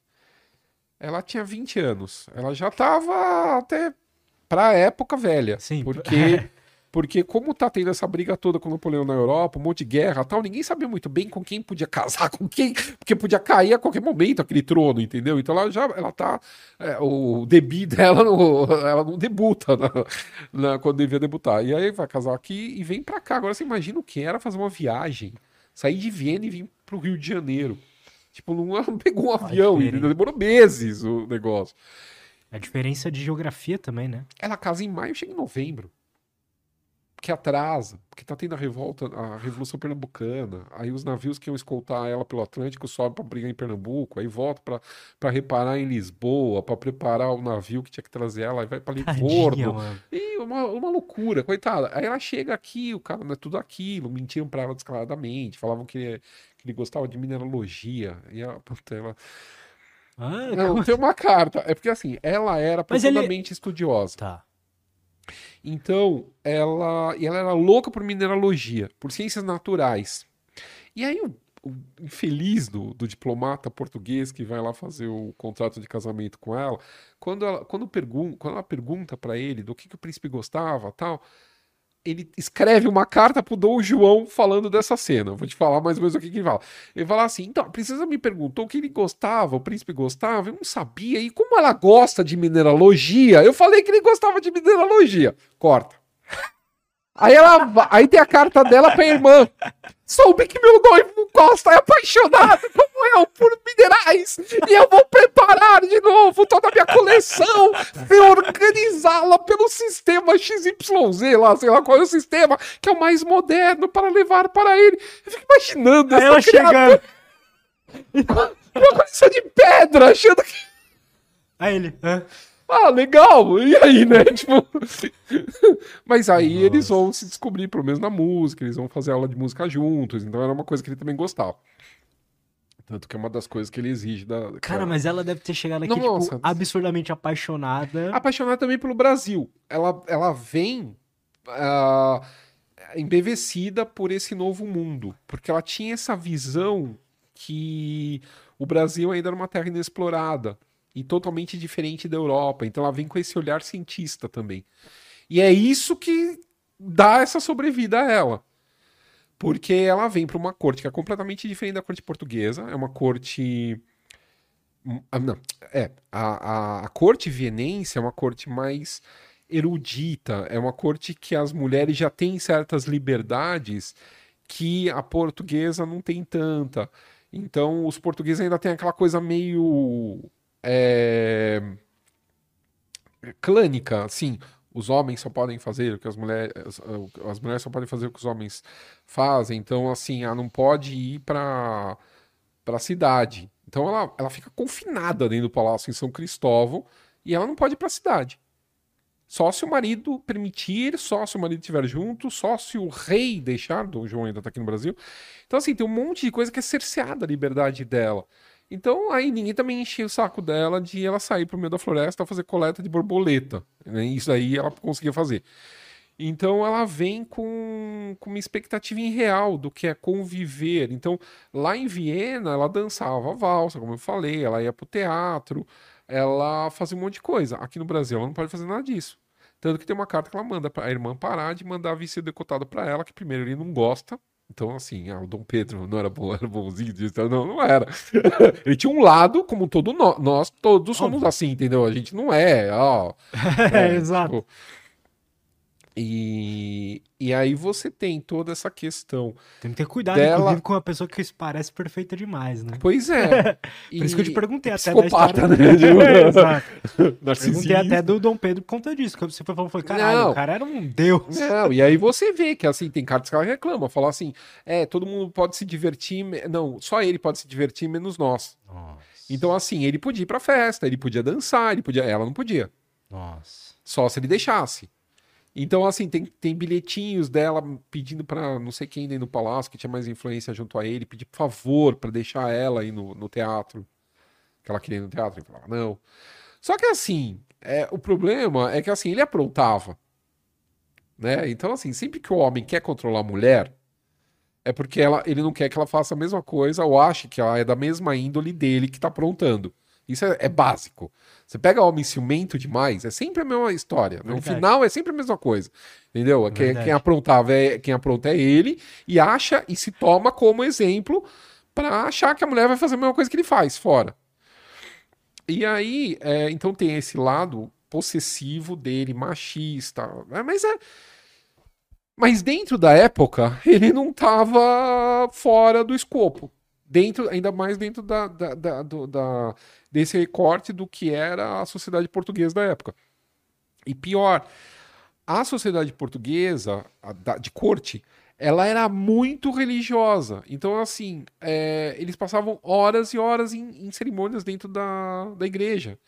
E festa era na igreja. Então, é festa Nossa Senhora, festa. ah, E a Leopoldina não aguentava mais. E, a, e ela não tem muito. é, Ela não tem muita área de sociabilidade. Então, era só se ele permitia os prazeres fora, mais mundanos, era só se, ela se ele permitia ela ir numa festa, ia dançar e tal. E ele não permitia. Quase Ah, nunca. Quase nunca. E, e aí ela tem, então, essa, es- esse escape que é as ciências naturais. Então ela vai fazer coletas de animais, vai mandar para para Viena, vai trocar espécimes com outros cientistas.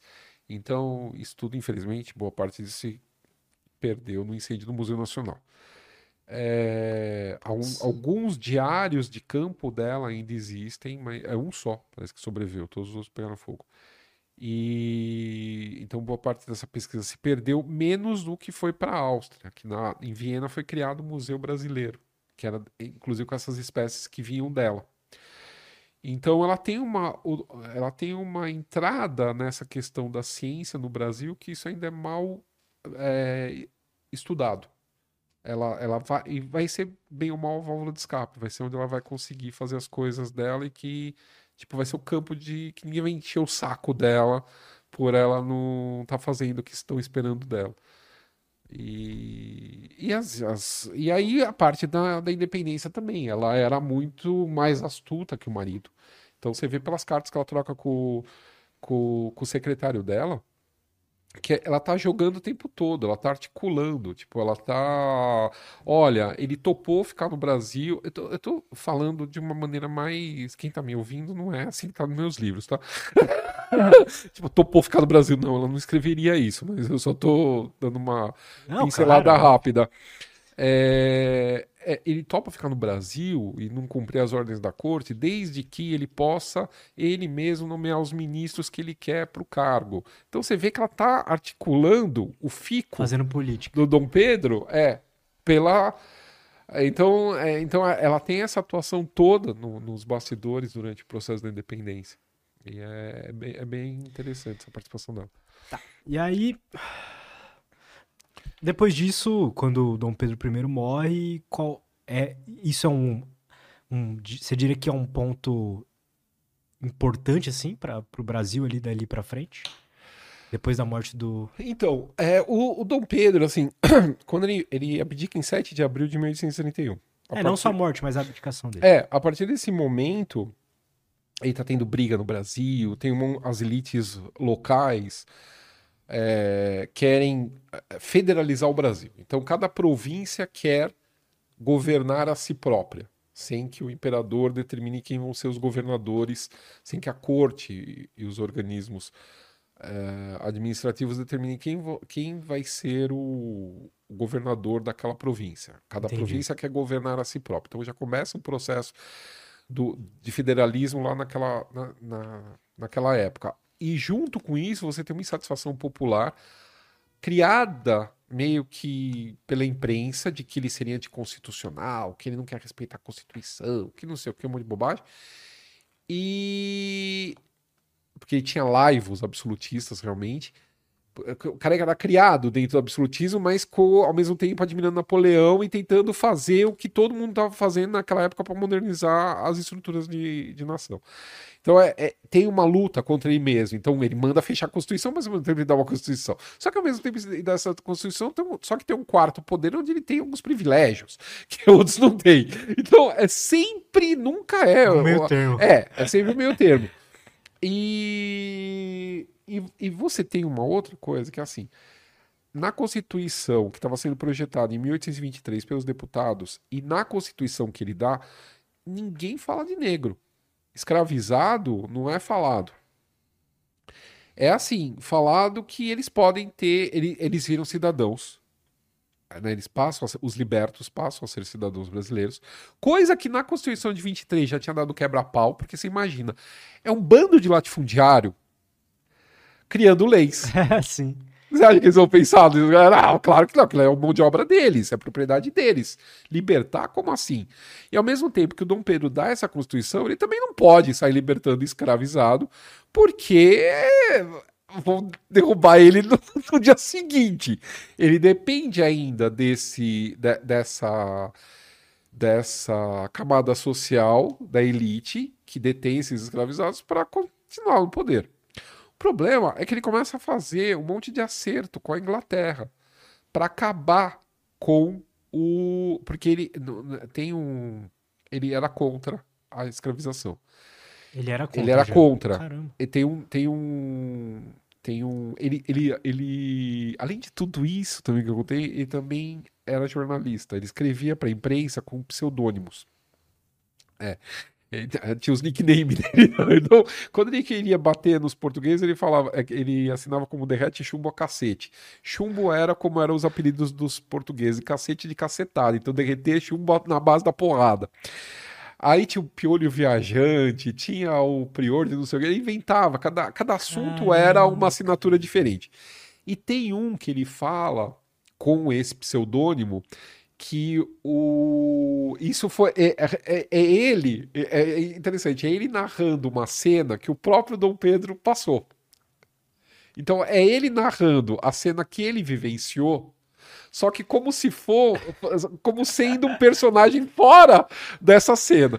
Então é, uma, é um negócio que aconteceu no Rio de Janeiro e que tentam tirar o cavalo do, da charrete dele para as pessoas puxarem como uma homenagem. Então, não, não vamos puxar, vamos conduzir o imperador e tal. E ele fala que não. E aí ele fala, e aí em algum momento ele fala dos negros. Ele fala que, que, que a, a questão dos negros é absurda porque dentro de todos eles, inclusive dele, corria a mesma cor do sangue. Então ele não via diferença. Então não, não por que, que eles seriam inferiores a ponto de serem escravizados e os brancos não? E tem. É, e, Isso tem... é até impactante de se falar. Hoje. Não, sim, mas até vindo de alguém. Exato. Ah, sim. De alguém é. tipo, que uh, os. Mo, esses. Esses monarcas aí, tu, tem aquela, aquele meme do sangue azul. É, né? é, é. Não. É, com ele não rolava. Legal isso. E, e, e, ele também acha. Ele também tem um. Ele escreve um, um outro documento que, ele, que é interessante a, a forma dele ver a questão.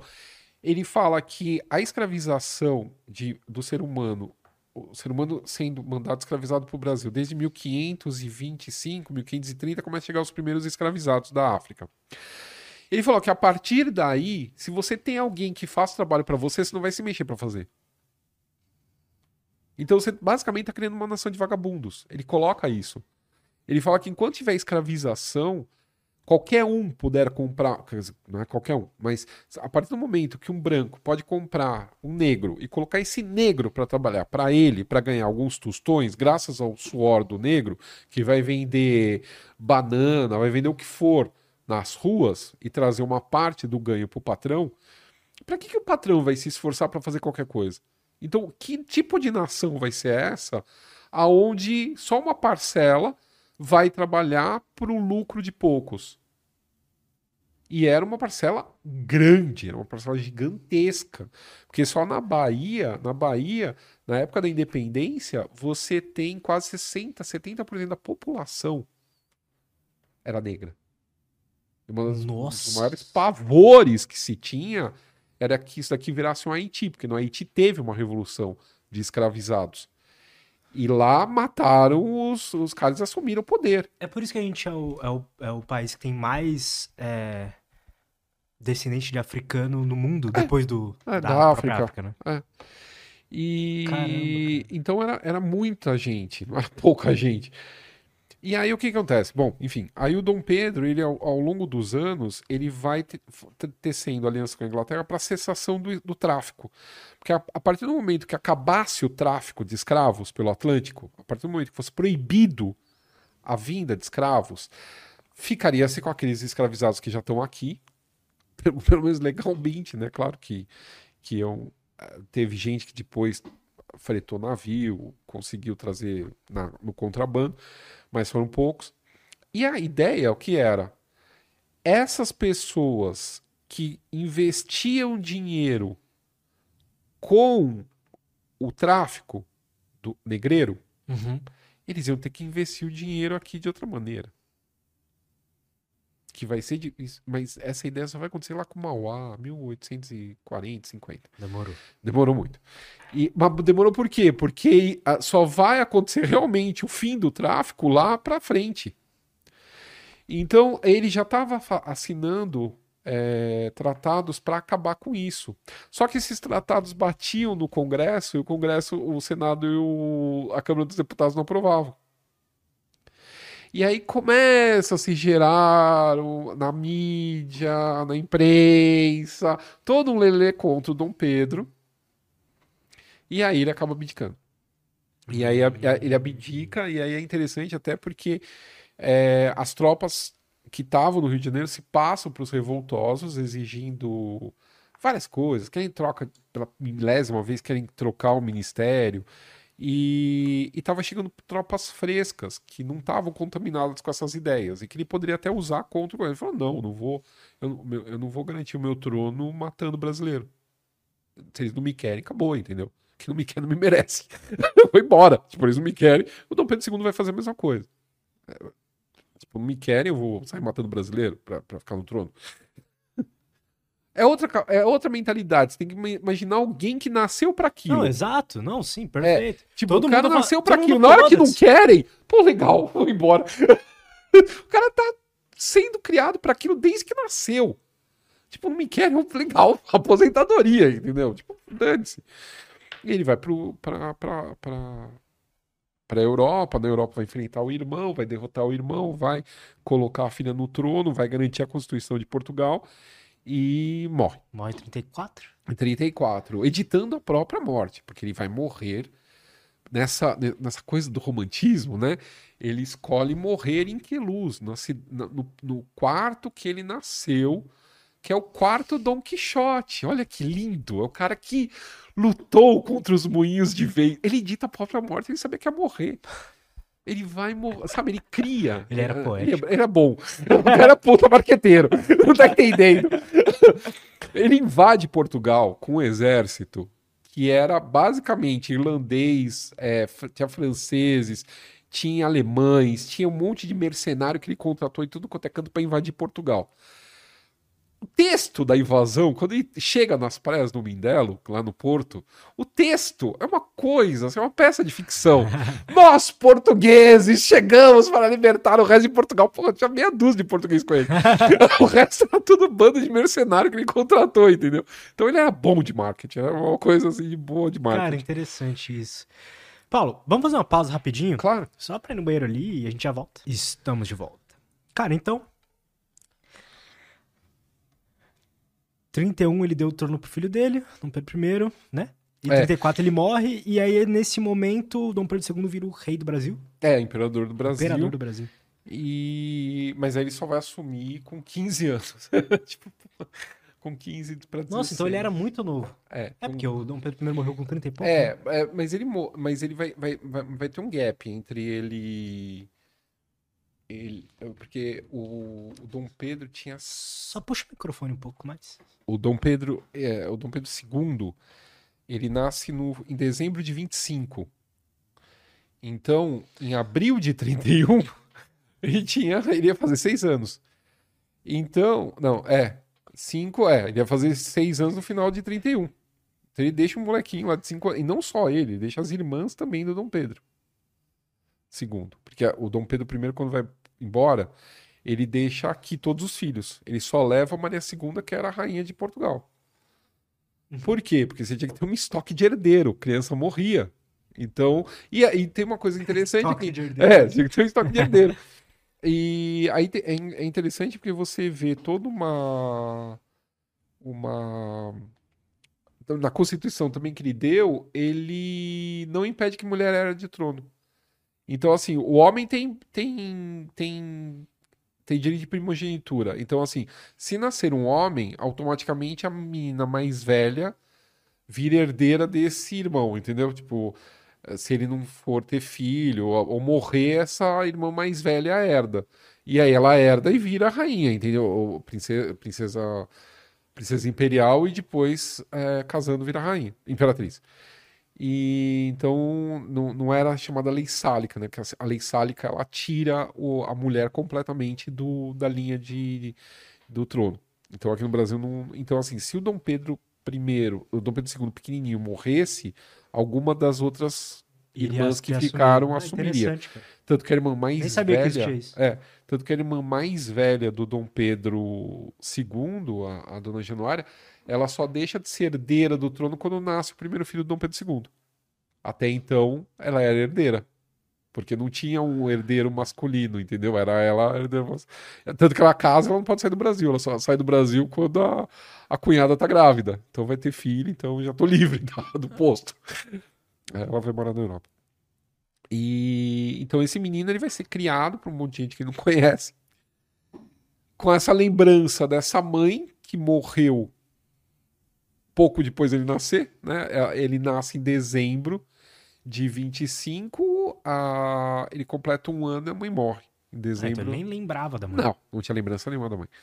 Ele vai lembrar sempre do pai. Esse pai, ele vai guardar pelo resto da vida. Tanto que ele guarda, né? É, não só a lembrança desse pai, mas ele guarda todas essas cartas. Essas cartas que eu estava comentando, que o Dom Pedro troca com ele, isso está tudo com. Isso tá tudo no, no arquivo do Museu Imperial em Petrópolis. Então isso, isso fazia parte do arquivo pessoal do imperador, Dom Pedro II. E então, e é interessante porque nessas cartas eh, tem muitas vezes que o Dom Pedro, você percebe que ele não está falando para um menino de 4 anos, 5 anos, 6 anos, 7 anos. Ele está dando umas reais, assim, do que é o Brasil, explicando algumas coisas. Já que pensando, é já pensando nesse moleque que vai crescer, entendeu? E longe do pai. Porque apesar de ele estar tá morrendo de saudades do Brasil e tal, o Brasil não quer mais saber dele. O Brasil tem medo que esse, esse Dom Pedro I volte para cá em algum momento. Eles instalam uma CPI. Primeiro CPI no, no Congresso é contra o Dom Pedro I que está lá em Portugal brigando com o irmão morrendo de tuberculose. Porque achavam que ele pudesse pegar depois esse exército e invadir o Brasil. E virar regente do filho aqui.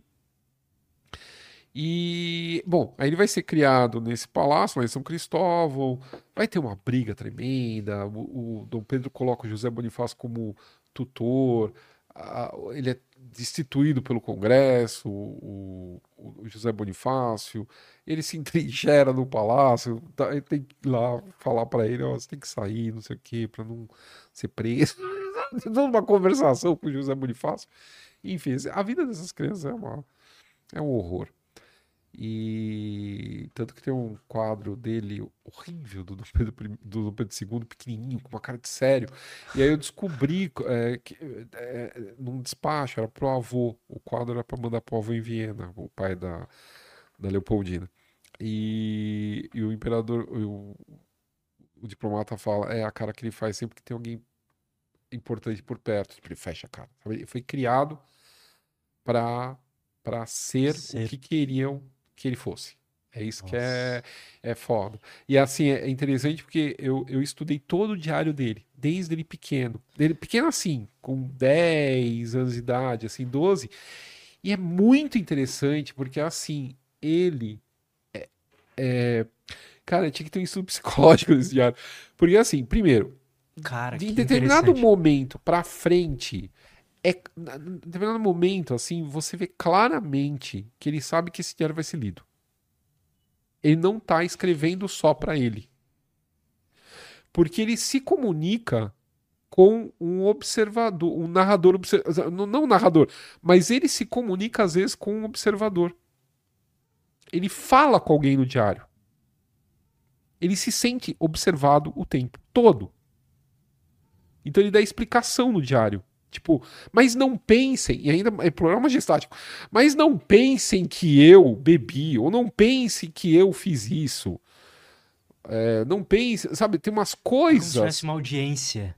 É. Caraca. Quer dizer, é uma pessoa que é criada sem. É, é, é sem privacidade ela não tem, essa pessoa não tem privacidade o tempo todo. Ela, ela é vista. É, é, eu lembro de uma fala do filme da, da Maria Antonieta, da, da Coppola, que a Maria Antonieta acha estranho, Versalhes, todo mundo, tudo é público. Então tem o despertar da rainha, o despertar do rei, o, o almoço da rainha, a troca de roupa do, da rainha. E aí era uma coisa. É, acontece uma coisa muito estúpida, porque assim, tinha graus de precedência. Então você estava tendo o vestir da rainha. A partir do momento que entrasse uma pessoa no quarto da rainha que tivesse uma posição hierárquica superior a que estava dando a peça de roupa para a rainha, essa pessoa tinha que passar o privilégio de dar a peça de roupa para a rainha para essa pessoa de grau status. Só sei que teve um momento que entrou três, que quatro privilégio. pessoas na sequência e ela continuava pelada e com frio. Porque... e ela reclama. E a dama de companhia dela mais velha, a, a, a superiora do, dessa, dessa palhaçada toda, vira para ele e fala assim: Madame, em Versalhes, um rei nasce vive e morre em público. E, a, e, eu acho que é meio isso que o Dom Pedro sentia. Ele não tinha privacidade, ele não sabia o que era ter privacidade. E, e era uma corte. Era uma coisa. Devia ser uma coisa muito triste. É, o, o, o príncipe de Joinville, eu não sei se é o príncipe de Joinville, tem algum estrangeiro que vem para o Brasil que fala que era, era a corte mais triste do mundo. Porque eram três, quatro crianças, uma morre, né? Então fica três crianças o Dom Pedro, a, a Francisca e a Januária, a Francisca era mais nova, e, e tinha a Paula Mariana, a Paula Mariana morre, morre pequenininha, logo depois que o, o Dom Pedro vai embora. E então essas três crianças que mal podiam conviver com outras pessoas, não podiam dançar com outras pessoas, elas só podiam dançar com o irmão. Primeira vez que o Dom Pedro vai dançar com uma mulher é a bordo de um navio francês que o primo dele, o príncipe de Joinville, tinha chegado, inclusive para ver como é que era a tal da Francisca, que estavam querendo que a Francisca casasse com ele, vai casar, ela vai para a França, vai ser nora do, do rei da França. E o e, e, o cara era assim, é, a expectativa era a chegada desse primo, porque ele era, ele tinha um, ele era capitão do navio, ele tinha o próprio navio, ele tinha um leão a bordo do navio, o leão era o animal de estimação desse.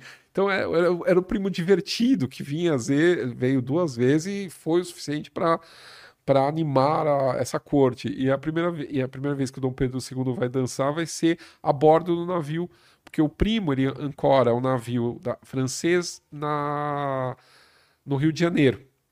E a partir do momento que você está a bordo de um navio de outra nação, aquele é o território de outra nação. Então as regras do Brasil não valiam. Ele pode dançar na festa que o primo dá com uma outra mulher. Ele vai dançar com várias. Porque ele só podia dançar com as irmãs. E as irmãs só podiam dançar com ele. Então, é assim, e, e todos esses costumes. Era a corte tudo... mais triste. Agora, todos esses costumes, tudo isso vinha ainda da época do avô. Quer dizer, essa corte engessada de São Cristóvão, de 1830, 1840, ainda seguia os costumes trazidos pela, pela corte portuguesa de 1808. Então ainda Dom tinha beijamão, tinha um monte de coisa que já tinha sido abolida na Europa. Ah, é, cara? Isso só vai ser abolido em 1871, quando o Dom Pedro faz a primeira viagem para fora do Brasil, que a filha dele vai morrer na, em Viena. E aí ele vê como funcionam as outras cores, ele começa a dar uma, uma mexida na, na, na cor. E ele era pobre, tipo, assim, ele, ele tinha dinheiro que era, tipo, ele tinha. É, eu, cheguei a fazer, mas é, é meio chute agora. Na época que eu estava fazendo o livro, eu fiz a comparação. Era mais ou menos o que o Supremo ganha, ganha por ano para se manter com salário e tudo mais era mais ou menos o salário do Dom Pedro II. Só que quando você fala salário, você tinha que manter três palácios, pagar os funcionários de todos esses palácios, pagar a manutenção desses palácios, você tinha que é, pagar as pensões dos aposentados, não tinha INSS na época, é, e você tinha que fazer benemerência, você tinha que ajudar os pobres, você tinha que dar esmola para a igreja, tinha que fazer um monte de coisa. E ainda o Dom Pedro pagava, Dom Pedro II, pagava bolsas particulares para estudantes irem estudar fora do Brasil.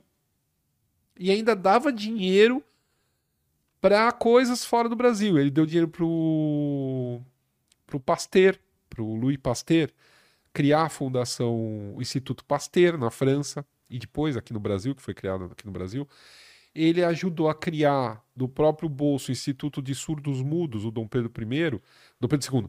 Ele que cria o Instituto, o antigo, né? Hoje tem outro nome, Instituto Surdos Mudos do Brasil, que ainda é federal. A, ele mantinha do próprio bolso estudantes do, no Colégio Pedro II, que era um colégio da elite brasileira da época que é onde formava o, o, os futuros bacharéis, a futura elite administrativa brasileira. E, e ele deu dinheiro para o Wagner, o compositor Richard Wagner, para criar a ópera de Bayrou. Ele, eu, e pior, ele era todo antenado, ele, ele se comunicava, o, a, as cartas que ele trocou com toda essa elite intelectual da época dele é, hoje fazem parte do, do é um programa chamado Memória do Mundo da Unesco, de tão relevante que são essas pessoas com quem ele trouxe, ele fez. É, é, então pertence a essa é, tá, é, tem essa chancela de memória do mundo pela Unesco. Então ele se correspondeu com milhares de pessoas e, é, e sempre tentando puxar para o Brasil. Isso que é interessante. Então, assim, o Luiz Pasteur, ele vai ser amigo do Luiz Pasteur, ele vai fazer contato com o Luiz Pasteur, ele vai se interessar pelas pesquisas do Luiz Pasteur, mas ao mesmo tempo ele quer trazer de qualquer custo, a qualquer custo o Luiz Pasteur, o Luiz Pasteur para cá, para combater a febre amarela. ele vai falar com o fulano, é um cara que ele ele o, o Richard Wagner também, ele queria, ele queria patrocinar o Richard Wagner e trazer o Richard Wagner pro Brasil. Ele adorava a ópera alemã, adorava o Richard Wagner.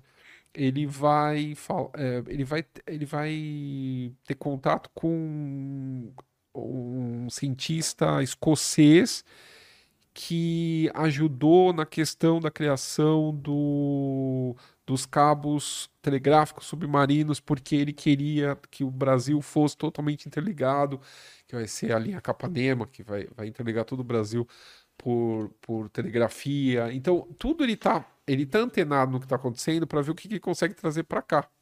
Que O, legal. o telefone vai ser isso, ele está na, na- em 1876, que é, é a segunda. É a segunda.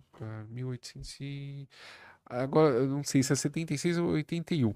É, é quando é, nos Estados Unidos tem a celebração dos 200 anos da independência. Acho que é, é- acho que, acho que é 81. É, ele vai para os Estados Unidos é, participar da celebração. Ele é o único imperador, o único monarca que vai participar das festividades dos 200 anos da independência dos Estados Unidos, tipo, de uma nação né, que pertence então ao rei da Inglaterra. E aí vai ter uma grande exposição. Ele, Na ele era um cara que queria encontrar as novas tendências e ver se E conseguia era um cara pra cá. democrático, tanto que a- a- se, se você pensar que ele permita, ele sendo um monarca, ele permita, ele permite que haja no Brasil o- a criação do Partido Republicano e permite que os deputados eleitos para a Assembleia é, e que, que são do Partido Republicano não precisem jurar fidelidade ao imperador. A, Uma a- loucura, né? a mente do Era cara diferente. era diferente. Como que era a personalidade dele? A personalidade dele é complicado. Porque tem duas personalidades. Tem essa maldita. eh, Tem uma máscara forte. é Porque assim, essa criança que fala pro outro, que tá sendo observada, se sente observado o tempo todo, ela vai ser o velho, que vai continuar eh, até cair a monarquia no Brasil. É o cara que é, acha que está sendo observado o tempo todo. Então é muito difícil você chegar mui- ah, diferente do pai. Porque ele foi criado para ser antítese do pai, para não dar escândalo, para ser uma pessoa comportada, para ter Ah. amante escondido. Eu achei todas as cartas, da, achei todas não, achei um monte de carta dele para amante, amante para ele. Tá tudo guardado na Biblioteca Nacional no Rio de Janeiro, eu escrevi tudo na biografia dele. Então, para mostrar que ele era humano, entendeu? Porque essa coisa também de colocar num pedestal e falar, ó, tá vendo? Não, porque na hora que você coloca um líder desse num pedestal, você vai achar que ninguém mais presta. E na verdade, tipo, não é, não é verdade. Todo mundo é humano, todo mundo erra, todo mundo acerta e tal. O cara tem boas qualidades, mas também tem um monte de coisa que também. Colocar é, qualquer pessoa num pedestal é Claro, é um horror. E, e aí então você tem toda essa questão dele como humano, é muito complicado você chegar perto. Porque ele se protegeu o máximo que ele pôde.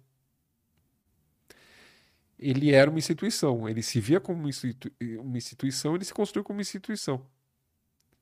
Então é difícil, mas ao mesmo tempo você começa a pegar na parte íntima algumas coisas. Por exemplo, tem uma carta da Princesa Isabel para ele quando ele quando ele tá na Europa. E aí ela pede conselho para ele. Ela fala: Não, eu tô, de, tô na Europa. Quem tá, quem tá governando é você. Você foi criada para isso. Então ele criou duas mulheres para pensarem por conta própria. Tipo, não, não, não, tipo, vai ter uma hora que eu não tô aqui. Você vai ter que resolver.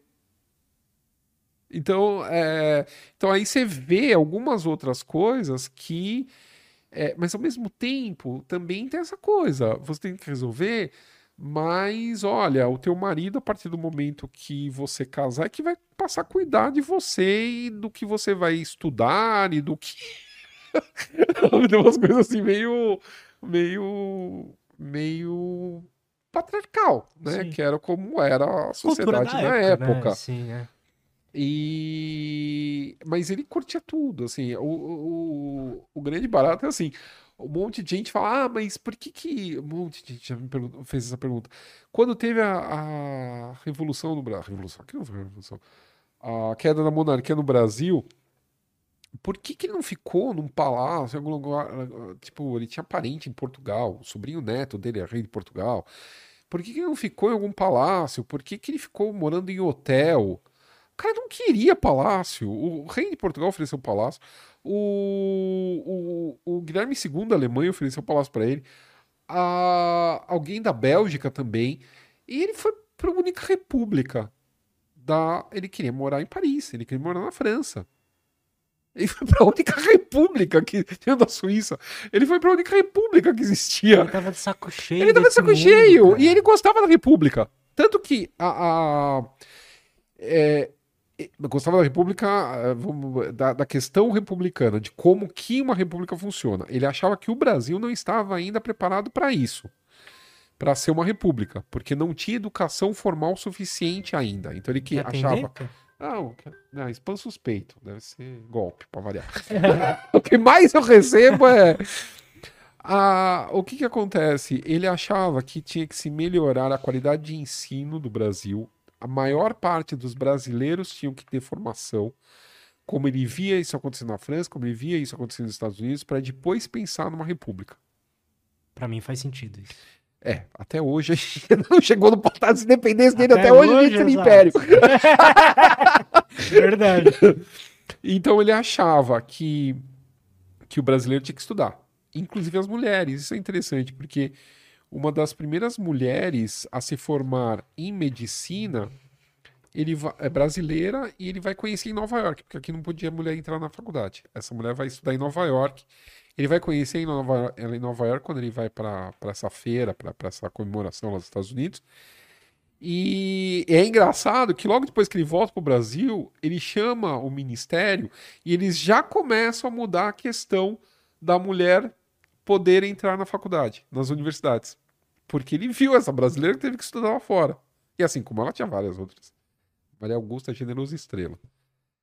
Quando a Maria Augusta volta para o Brasil, ela já consegue validar o diploma dela, porque já tem a lei que permitiu que as mulheres entrassem.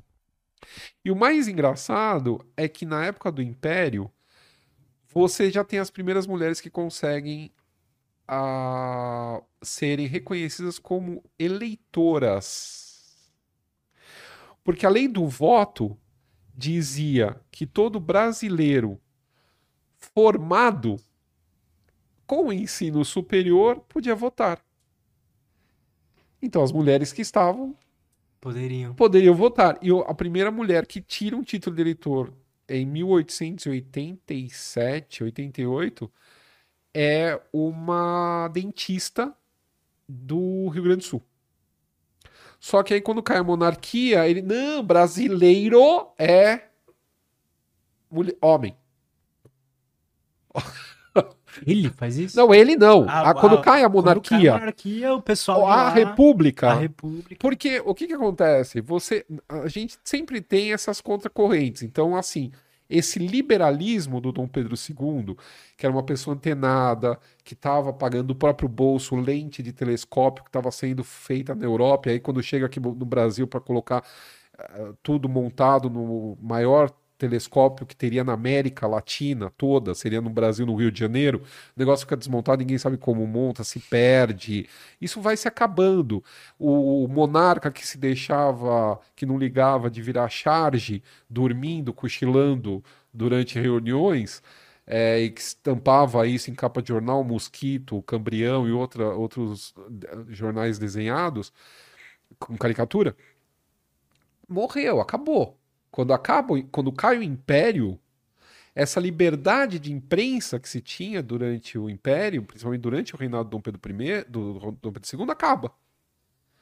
Jornalistas começam a ser perseguidos, jornais são fechados, se instala censura, começa toda uma onda ex- extrema, oposta ao que era na época do Dom Pedro I, Dom Pedro II. Porque ela poder não criar é, imagem. não é por- porque o que- qual é o grande problema da República? A República, ela não veio por vontade do povo. Em 18, 1700, a gente começou a história aqui falando sobre a Revolução Francesa. Certo. 1789 acontece a Revolução Francesa. Pouco antes da, da, da, do golpe da, da, República aqui no Brasil, dado pelos militares, é, o Dom Pedro II está comemorando os 100 anos da Revolução Francesa. Está tendo coisas no Rio de Janeiro a respeito da Revolução Francesa. Ele está participando, ele como monarca, está participando da comemoração da, francesa, da, da, da, da Revolução Francesa. E mais, está fazendo uma exposição a respeito do, da documentação que ele tinha conseguido comprar e, e receber de outros lugares a respeito da Inconfidência Mineira. Então, quer dizer, um monarca que tá, sabe, o cara não tá falando que a, que a Revolução Francesa foi errada, ele não tá falando que a insurreição mineira, a Inconfidência Mineira foi errada, é um cara que tá mostrando isso e, e tipo, tá comemorando junto com esses povos. Imagina, então assim, é... quando vem a República, isso tudo acaba. Então... Como que veio a República? A República, ela é um golpe militar. O, o, o, ela vem assim, da seguinte maneira: você tem, ele permite, acontece tudo mais da, da implantação do Partido Republicano Paulista. Esse Partido Republicano, ele acaba elegendo deputados e tudo mais para a Câmara no Rio de Janeiro, né? Tipo, o que hoje seria deputado federal. Quem que criou isso? Quem que é, pessoas que. Porque é, é, tem um, tinha um maldito poder que era o poder moderador. Então o que, que acontecia? A gente tinha meio que um, um, um sistema parlamentar inverso. Hum. Ao, ao, contrário dos outros países, o que, que acontece? Você forma uma maioria no parlamento para conseguir ter um governo. Então, a, a, se um, de, se um, de, de, um determinado, dentro do parlamentarismo, se um determinado partido ele é maioria, 50% mais 10%, 60% vai do parlamento, ou 50% do parlamento, e a, os outros 50% não conseguem se juntar para ser contra ele, é, é, essa maioria do parlamento consegue formar um governo. Então, o governo daquela nação vai sair da maioria daquele partido dentro do parlamento. Se o parlamento não forma maioria, ele tenta fazer uma coligação com outros partidos para que, junto nessa coligação, eles consigam formar um governo. Aqui no Brasil, como é que funcionava? Quem determinava quem ia ser o gabinete era o imperador. Então, o imperador formava o seu governo e aí era feita a eleição. Só que esses donos do poder que já estavam lá no gabinete, já, no, nos ministérios, é que acabavam comandando as eleições, fraudando a eleição para co conseguir a maioria que eles precisavam para governar. É, era totalmente inverso aqui no Brasil a questão. E, e aí, nessa pegada, o que, que acontece? Nas primeiras eleições, os, os republicanos eles conseguem colocar deputados lá, na, na deputados federais, que seria hoje equivalente a deputado federal, na Câmara dos Deputados. Já em 1889, quando tem o golpe, eles não conseguem. Eles não têm força. Não, é, o Partido Republicano não tinha força. Só que você tem uma onda que é o positivismo, você que tem um, um, um, um canal de filosofia, faça um, um vídeo sobre o, Cole, o Augusto Conte, sobre o, o Benjamin Constant aqui do Brasil. Você tem essa filosofia positivista que vai principalmente pegar dentro do exército. E aí você vai ter uma união desse exército ávido por poder, porque esse exército ele, ele era pífio antes da Guerra do Paraguai. Quando tem a Guerra do Paraguai, esse exército tem que ser inchado, tem que ser reconstruído, é injetado dinheiro nele muita gente acaba ascendendo socialmente porque entrou nesse exército e aí consegue manter família, manter posição, manter prestígio. E você tem famílias tradicionais, como por exemplo a do Deodoro, que está no exército desde a época do, do Caxias. O Caxias já tinha morrido na época da. da se o Caxias tivesse vivo, não teria tido golpe da República. É, você tem certas famílias que estão há muito tempo no exército, e esse exército agora está fortalecido. E esse exército quer ter voz.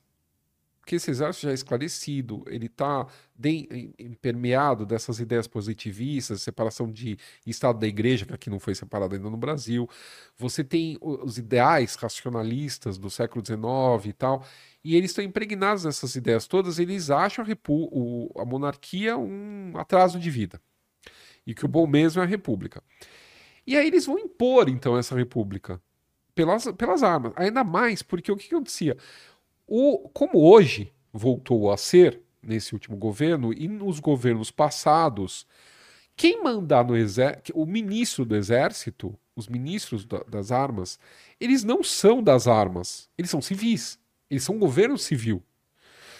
Então, diferente do governo passado, você tem civis mandando no exército. É, na República também, era, na, na, monarquia também. Eram civis mandando no exército. Esse exército não quer aquela boca. Esse exército quer se meter na política. Esse exército é proibido de se meter na política. Os oficiais não podem falar em público sobre política.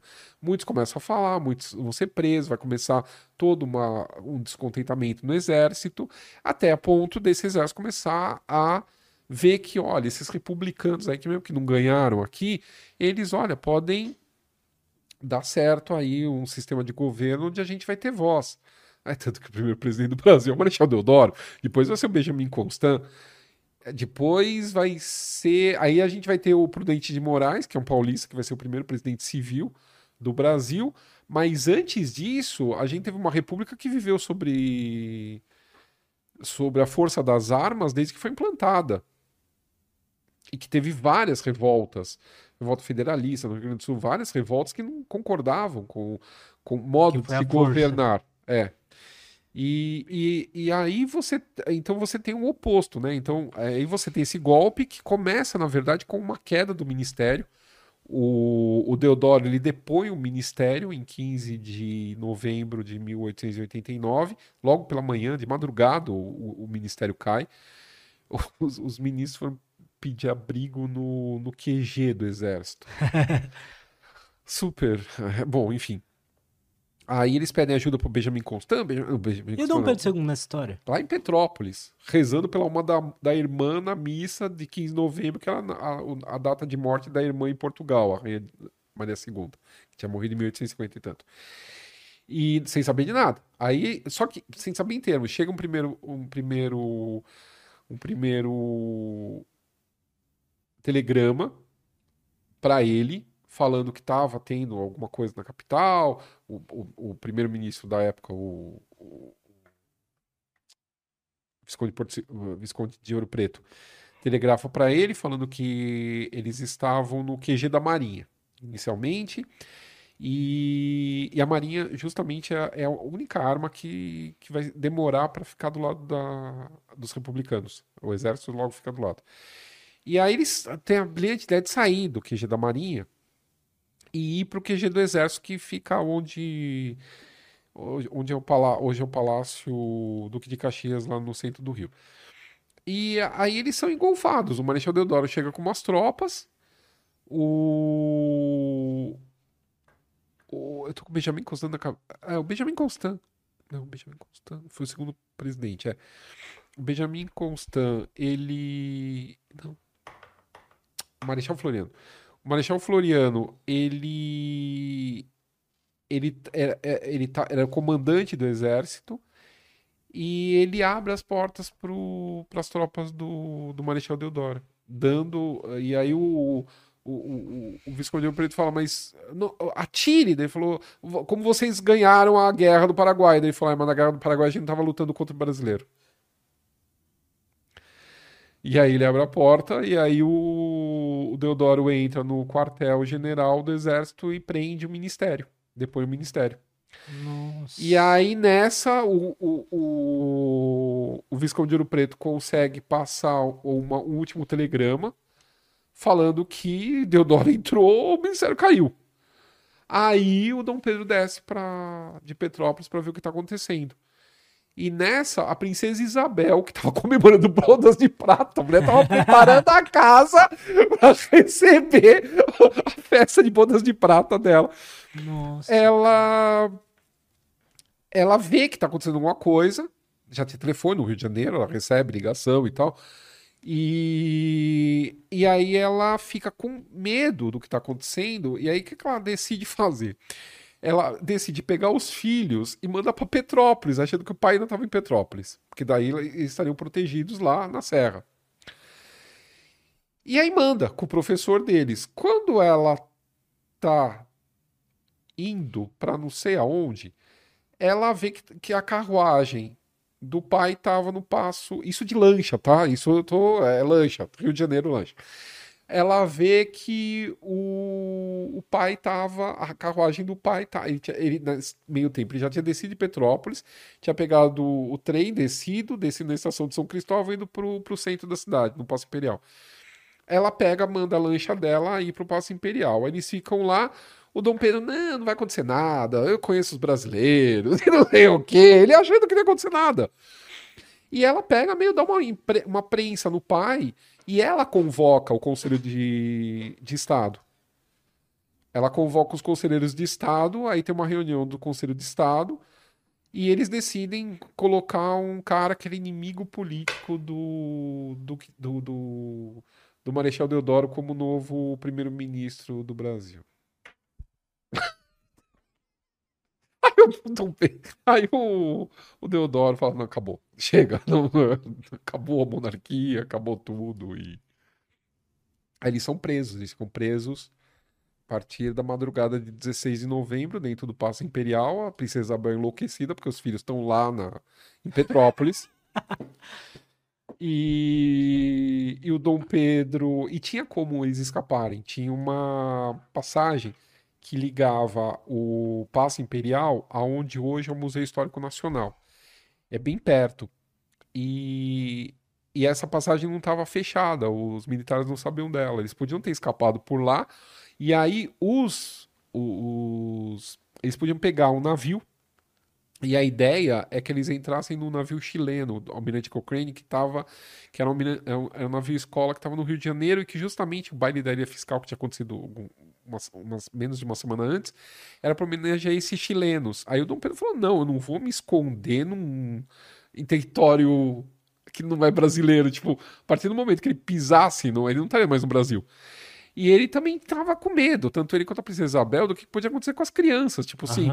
Porque a ideia era até meio lógica, porque o que aconteceu? O, como o golpe foi no Rio de Janeiro, para você ter uma ideia da loucura, o golpe acontecendo no Rio de Janeiro, o irmão do Marechal Deodoro não sabia que o irmão estava envolvido. E ele era chefe de armas da província da Bahia, era o comandante geral do exército na província da Bahia. Ele telegrafou para o Rio de Janeiro pro Dom Pedro que ele, que ele viria com tropas, que tipo, para ele, se ele conseguisse escapar do Rio de Janeiro, para ir para Bahia, que ele enfrentaria. Nem o exército todo estava ciente do que estava acontecendo. São Paulo foi uma das últimas. É, o, o, presidente da província de São Paulo se trancou no, no palácio do governo, que ficava onde hoje é um pátio do colégio, e até ter pé da situação, não declarou a República aqui no, em São Paulo. Sabe? Sabe quando a República realmente foi declarada? Ah. Quando conseguiram enfiar o Dom Pedro num navio escondido de, em 16 para 17 de novembro e despachar ele escondido para a Europa. Antes disso não e antes disso ainda teve uma tentativa de marinheiros brasileiros invadirem o palácio para libertar a família imperial. Só que os, os, os, o exército usou isso inversamente. Falou para o Dom Pedro que era a população brasileira armada tentando invadir o palácio para matar o imperador. E que eles estavam protegendo, e que ele tinha que sair do Brasil. Eles inverteram a situação, entendeu? Aí eles foram embora. Só que aí o que, que aconteceu? Com ele longe do Brasil, quando o resto do Brasil soube que o imperador tinha ido embora e que tinha tido a proclamação da República no Rio de Janeiro, você vai lutar por quem se o imperador não tá mais aqui? Agora foi. É, tipo, foi. Eles trouxeram os, os, netos dele lá de Petrópolis, enfiaram no. Na... E primeiro embarcaram eles, eles ficaram na Ilha das Cobras, na Ilha Grande, no navio, tiraram ele do Rio de Janeiro, colocaram ele na Ilha Grande, e lá na Ilha Grande ficaram esperando os netos, aí de, da, de lá partiram pro. E sem dinheiro, ele não tinha dinheiro para passar um telegrama. Nossa, cara. Sem nada. tipo, e não tinha caixa 2 na Suíça, entendeu?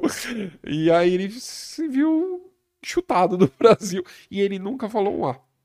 Nunca? Ele nunca ficou Nada. puto com Ele isso? não falou um A. Todo embaixador, todo diplomata estrangeiro que ia procurar ele na Europa, ele falava, continue servindo ao Brasil.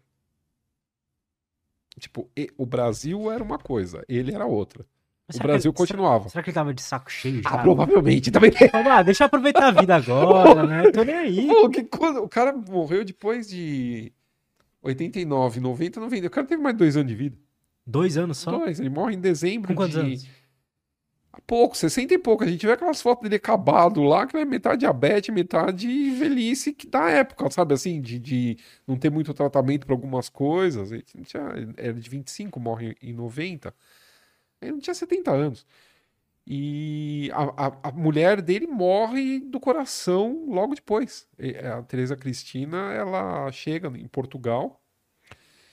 Ela é uma italiana, chega no Brasil, vive toda a vida basicamente dela aqui no Brasil. Ela chega em 40, é expulsa em 89, teve duas filhas, viveu todo o tempo aqui no Brasil e ela morre dizendo Brasil terra linda para ela não posso mais voltar. Nossa. Ela morre no dia que ela sabe que eles expulsaram definitivamente. Porque o que acontece? Quando o Dom Pedro tá no navio, tinha um cara que eh, tentava negociar uma grana com a família pra, de indenização. Ó, vocês estão perdendo o trono, a gente paga tanto. O Dom Pedro era muito honesto, ele manda um telegrama, quando ele sabe da notícia, ele manda um telegrama falando: não. A- o, o governo tem que me pagar o que me deve dentro da lei. Quando esse telegrama chega do, dentro da lei, assim, dentro do que estava na Constituição, que não vai mais existir, outras coisas mais dentro da lei do Império. Tipo, o Império caiu. E aí ele não queria receber nada além daquilo. E era uma fortuna que estavam oferecendo para ele. E aí ele fala: Não, eu não quero mais, eu, eu não quero esse valor, eu quero só o que me devem pela, pela, pelo dote da, da Teresa Cristina, se caísse o governo, ou- e, e mais pelo que eu deveria, devia receber por ano. A dotação dele como imperador. E quando esse telegrama chega no Brasil, o Rui Barbosa já é o ministro da Economia. O Rui Barbosa interpreta aquilo como a, a oferta da República, ela ele interpreta como se o Dom Pedro não reconhecesse a República como legítima para oferecer esse dinheiro para ele. Então, teoricamente, o Dom Pedro não reconhecia a República no Brasil. Então, eles. Teoricamente. Teoricamente, na interpretação do, do, do, do, do Rui Barbosa e de outras pessoas. Então, o que, que eles fazem? Eles baixam uma lei de banimento. Então, o que era um exílio acaba sendo um banimento definitivo do Brasil. Eles não podem voltar para o Brasil. Nossa. E aí, quando chega essa notícia, eles já tinham saído de Portugal, estavam no Porto, e do Porto eles iam pegar um trem para ir para Barcelona, e Barce... para Madrid, de Madrid eles iam chegar a Paris, tudo de trem. E eles, ela já não estava boa do coração. Nesse dia, ela começa a passar mal, passar mal, ela morre. Porque, porque essa coisa do tipo, que, que- tipo, sabe assim, é, e ela, é, isso foi 15 de novembro, ela vai morrer no começo de, de dezembro, assim. ela- Nossa, não, não cara, é um foi mês, interessante. Totalmente. E aí hoje os políticos, a gente não sabe quem tá depondo, quem tá sendo preso. Parece que virou uma coisa normal. Total, cara. E, e assim, pelo menos eles, assim, o Dom Pedro II é, é, errou algumas coisas e tal, mas assim, você vê que a tentativa de acertar era maior do que a de errar, sabe? Assim, e era aquela coisa. O cara nasceu e foi criado para aquilo. Então ele tava tentando fazer o melhor que ele podia. Travava muita coisa, travou muita coisa de desenvolvimento no Brasil, mas em compensação acertou em muitas outras coisas. Só que o que veio depois. Chiquinha Gonzaga sendo perseguida pelo, pelo, por militar, sendo filha de militar, é, porque falou mal do. Eu não lembro se foi Flori- falou mal do, do Deodoro. Nossa. É, sabe, baixou a lei marcial mesmo. Porque, porque não era uma, não era uma coisa natural. Essa implantação da República não, é, não foi uma coisa natural. Então, para se justificar essa República, essa República vai buscar o Tiradentes. É, o Tiradentes ele nasce como um herói nacional com a República.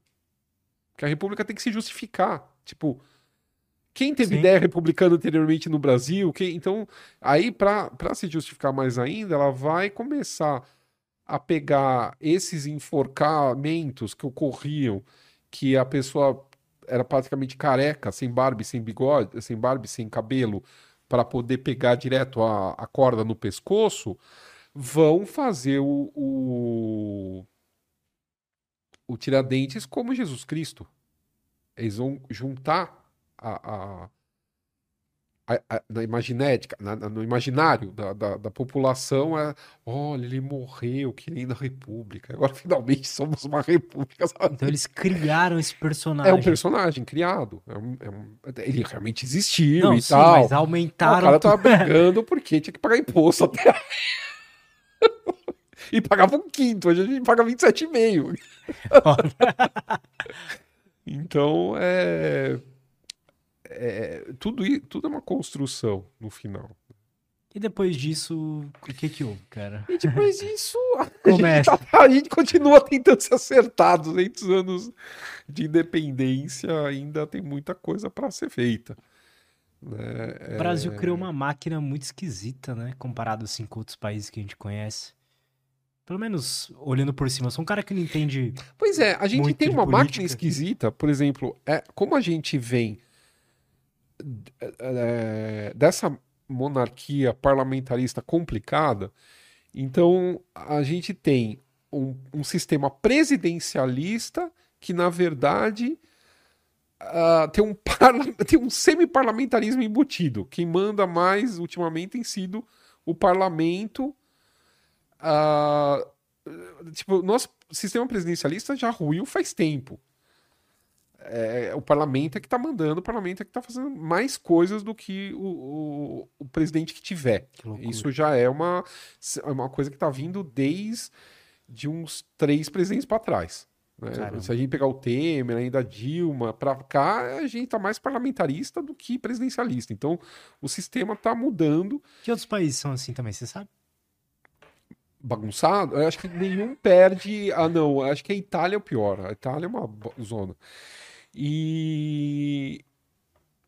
é, a Itália, o parlamento, eu acho que é pior. Ah, e... Mas tinha outra coisa que eu queria falar que agora. eu Oh, desculpa, eu te interrompi. Perdão. não, imagina. É, tinha alguma coisa a ver com o governo, presidente. Ah, e aí você tem essa maluquice que alguns acham que a gente ainda precisa ter é, esse tal poder moderador que o Dom Pedro. Quer dizer, não foi ele que criou, foi um pensador que ele, que ele escrevia, que era o Benjamin Constant de Rebec. Esse pensador, ele acreditava que, a- a- além da divisão certa dos poderes, que é uma coisa que até a Revolução Francesa não existia muito bem, então, assim, o que é o executivo, o que é o legislativo, o que é o judiciário, isso era uma.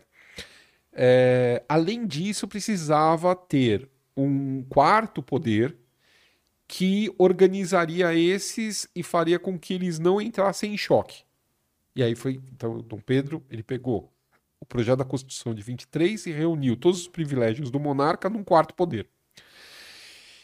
Esse quarto poder, chamado poder moderador, que é o que mo- moderaria esses outros poderes, vira e mexe alguém se urge na ideia de que o Brasil precisa ter. Então, o exército às vezes se acha o poder moderador do Brasil.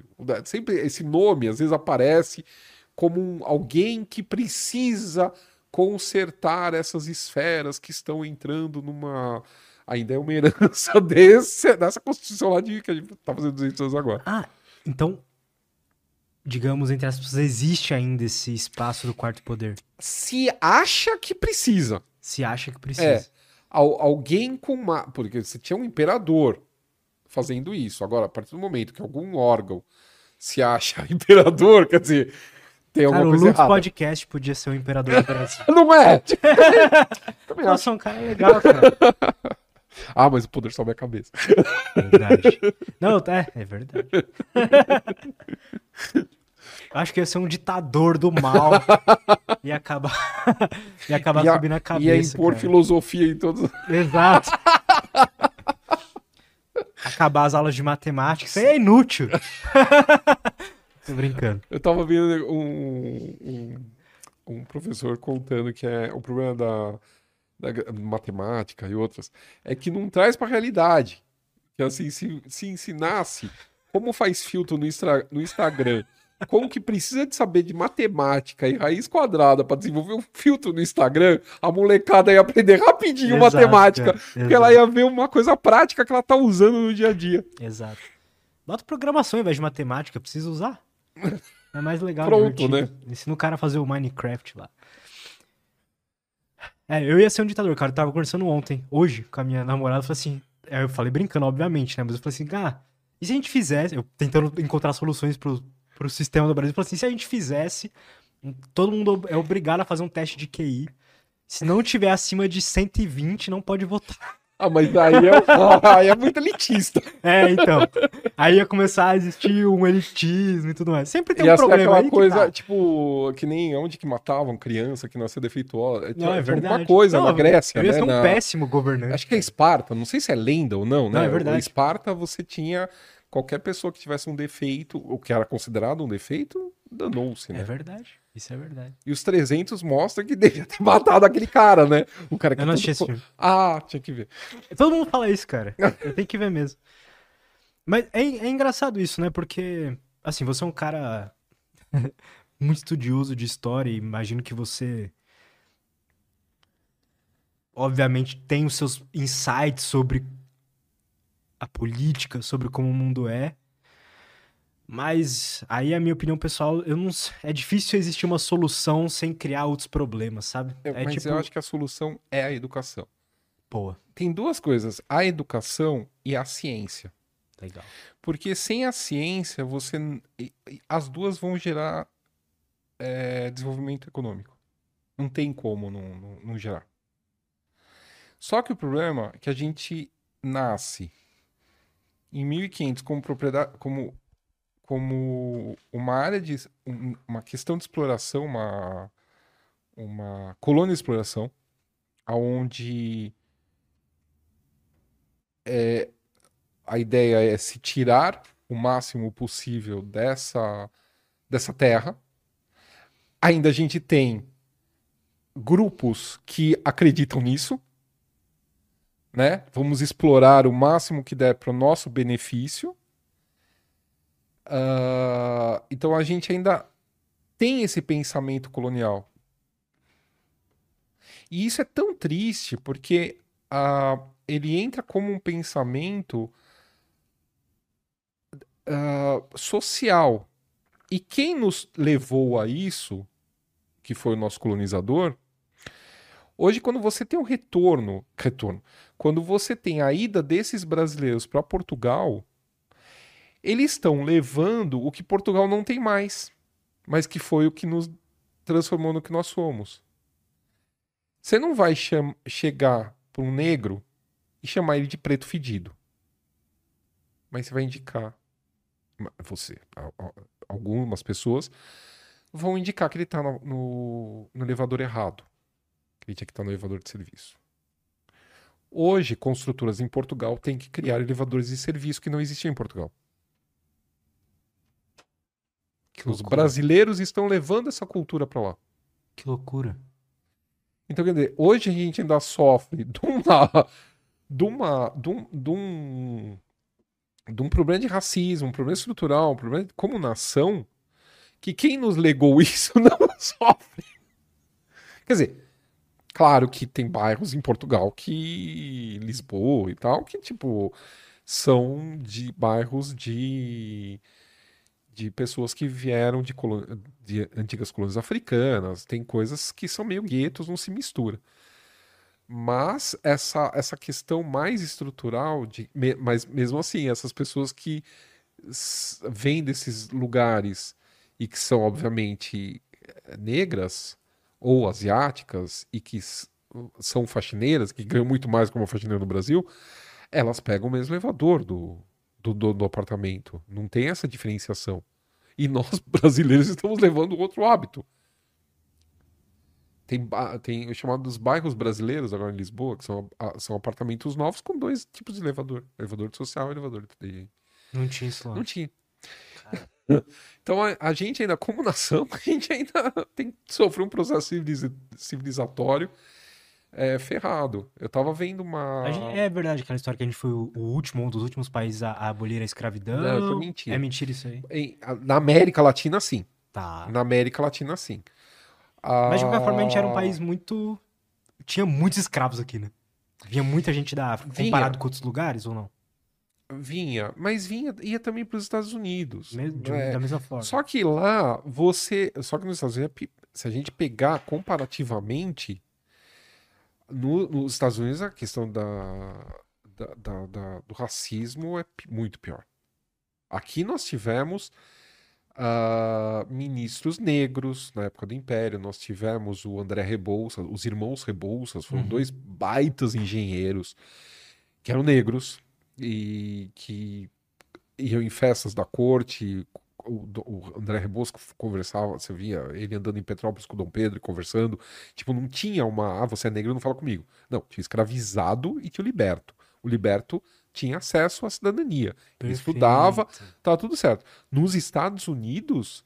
Até pouco tempo atrás não, tinha banheiro até diferente. pouco tempo atrás tinha banheiro. É, não só banheiro e, tipo, você não podia entrar em escola de branco, Putz, né? Tinha um verdade. monte de coisa que ainda hoje ainda tem essa. É, aquele movimento das vidas negras importam, né? Tipo, é, qual, aqui no Brasil o negócio é mais velado. A gente é mais falso. Às vezes eu acho que esse é o problema. E essa falsidade do brasileiro acaba levando assim. Deixar não, não é que não mais pode. Mascarado né? Mas olha, não seria mais bonito você usar um uniforme para limpar minha casa? Vai ficar mais bonito, aí não vai sujar tua roupa. Não é? Então tem umas coisas que, que, que a gente soube lidar com o jeitinho brasileiro, lá nos Estados Unidos o negócio é lei mesmo. Não, negro não pode entrar na piscina, negro não pode. Aqui não houve tanto. Ah, era uma coisa mais não podia... mascarada. Era uma coisa mais mascarada. Como continua até hoje. Como continua até hoje. É, isso você não vê na, na Europa. Eu conheci um, um lixeiro na Eslovênia que ele era casado com a secretária de cultura de, da cidade de Bled. Sabe por que, que ele era lixeiro? Ah. Entre outras coisas, porque isso dava mais tempo para ele sair pesquisando na região da, da, da, de Bled, lá na Eslovênia, a, os bunkers nazistas da Segunda Guerra Mundial. Não é que ele era burro, não era porque não teve superior completo, ou não era porque. E tá tudo certo a secretária de cultura da, da cidade ser casada com, com o lixeiro. A gente tá muito longe desse tipo de pensamento. Verdade. Você tem lugares porque ainda a gente tem uma mente capital, uma mente colonial, é, colonial. A gente ainda pensa como, por exemplo, é, fala-se muito de a, a, ainda sempre voltando nessa essa tema, a temática da escravidão. Ah, porque o Império atrasou a, né, você é, é verdade que foi o último. Não, o último foi a Somália em 1981 e até 1991 ainda tinha, sabe assim? Sim. Então tem lugar muito pior. É... que horrível, né? Tem lugar muito pior. É, é não, é, às vezes eu falo umas coisas, é horrível de qualquer jeito. Não, eu ia falar outra coisa aqui. Eu vou falar, mas.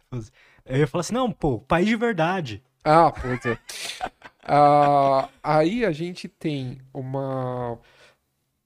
Uma questão que. O problema é a mentalidade. Então, o, o, o branco ele acha legal, passando do branco para outra tonalidade até o negro, o branco já se acha superior. Então ele acha que o, o funcionário dele não pode ter a mesma cor que a professora. Então eu vi uma, uma, uma você tinha que tentar chamar essa mulher aqui no teu programa.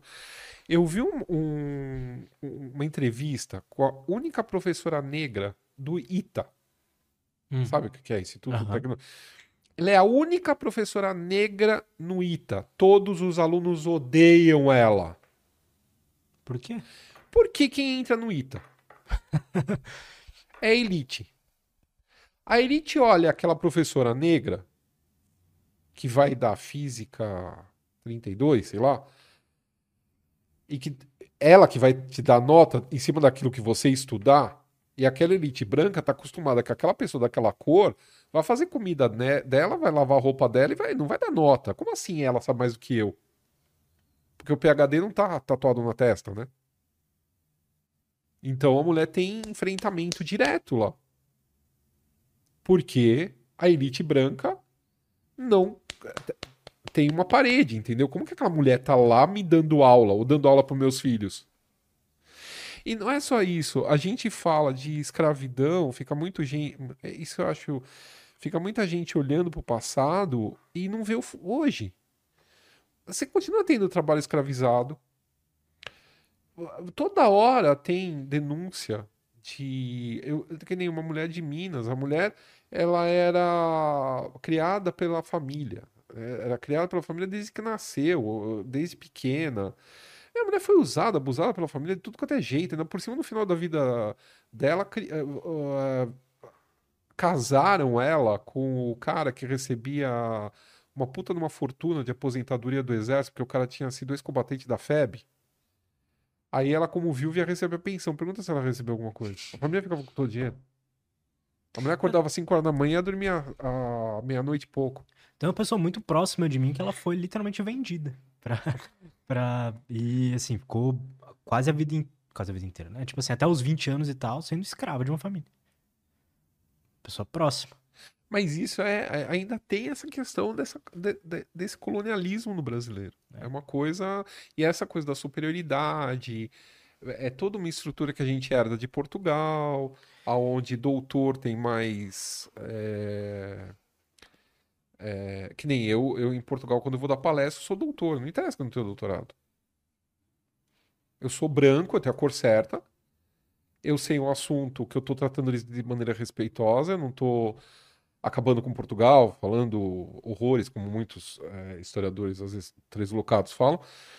E às vezes na lacra, o cara vai querendo lacrar, sabe? Sim. Aí, idiota.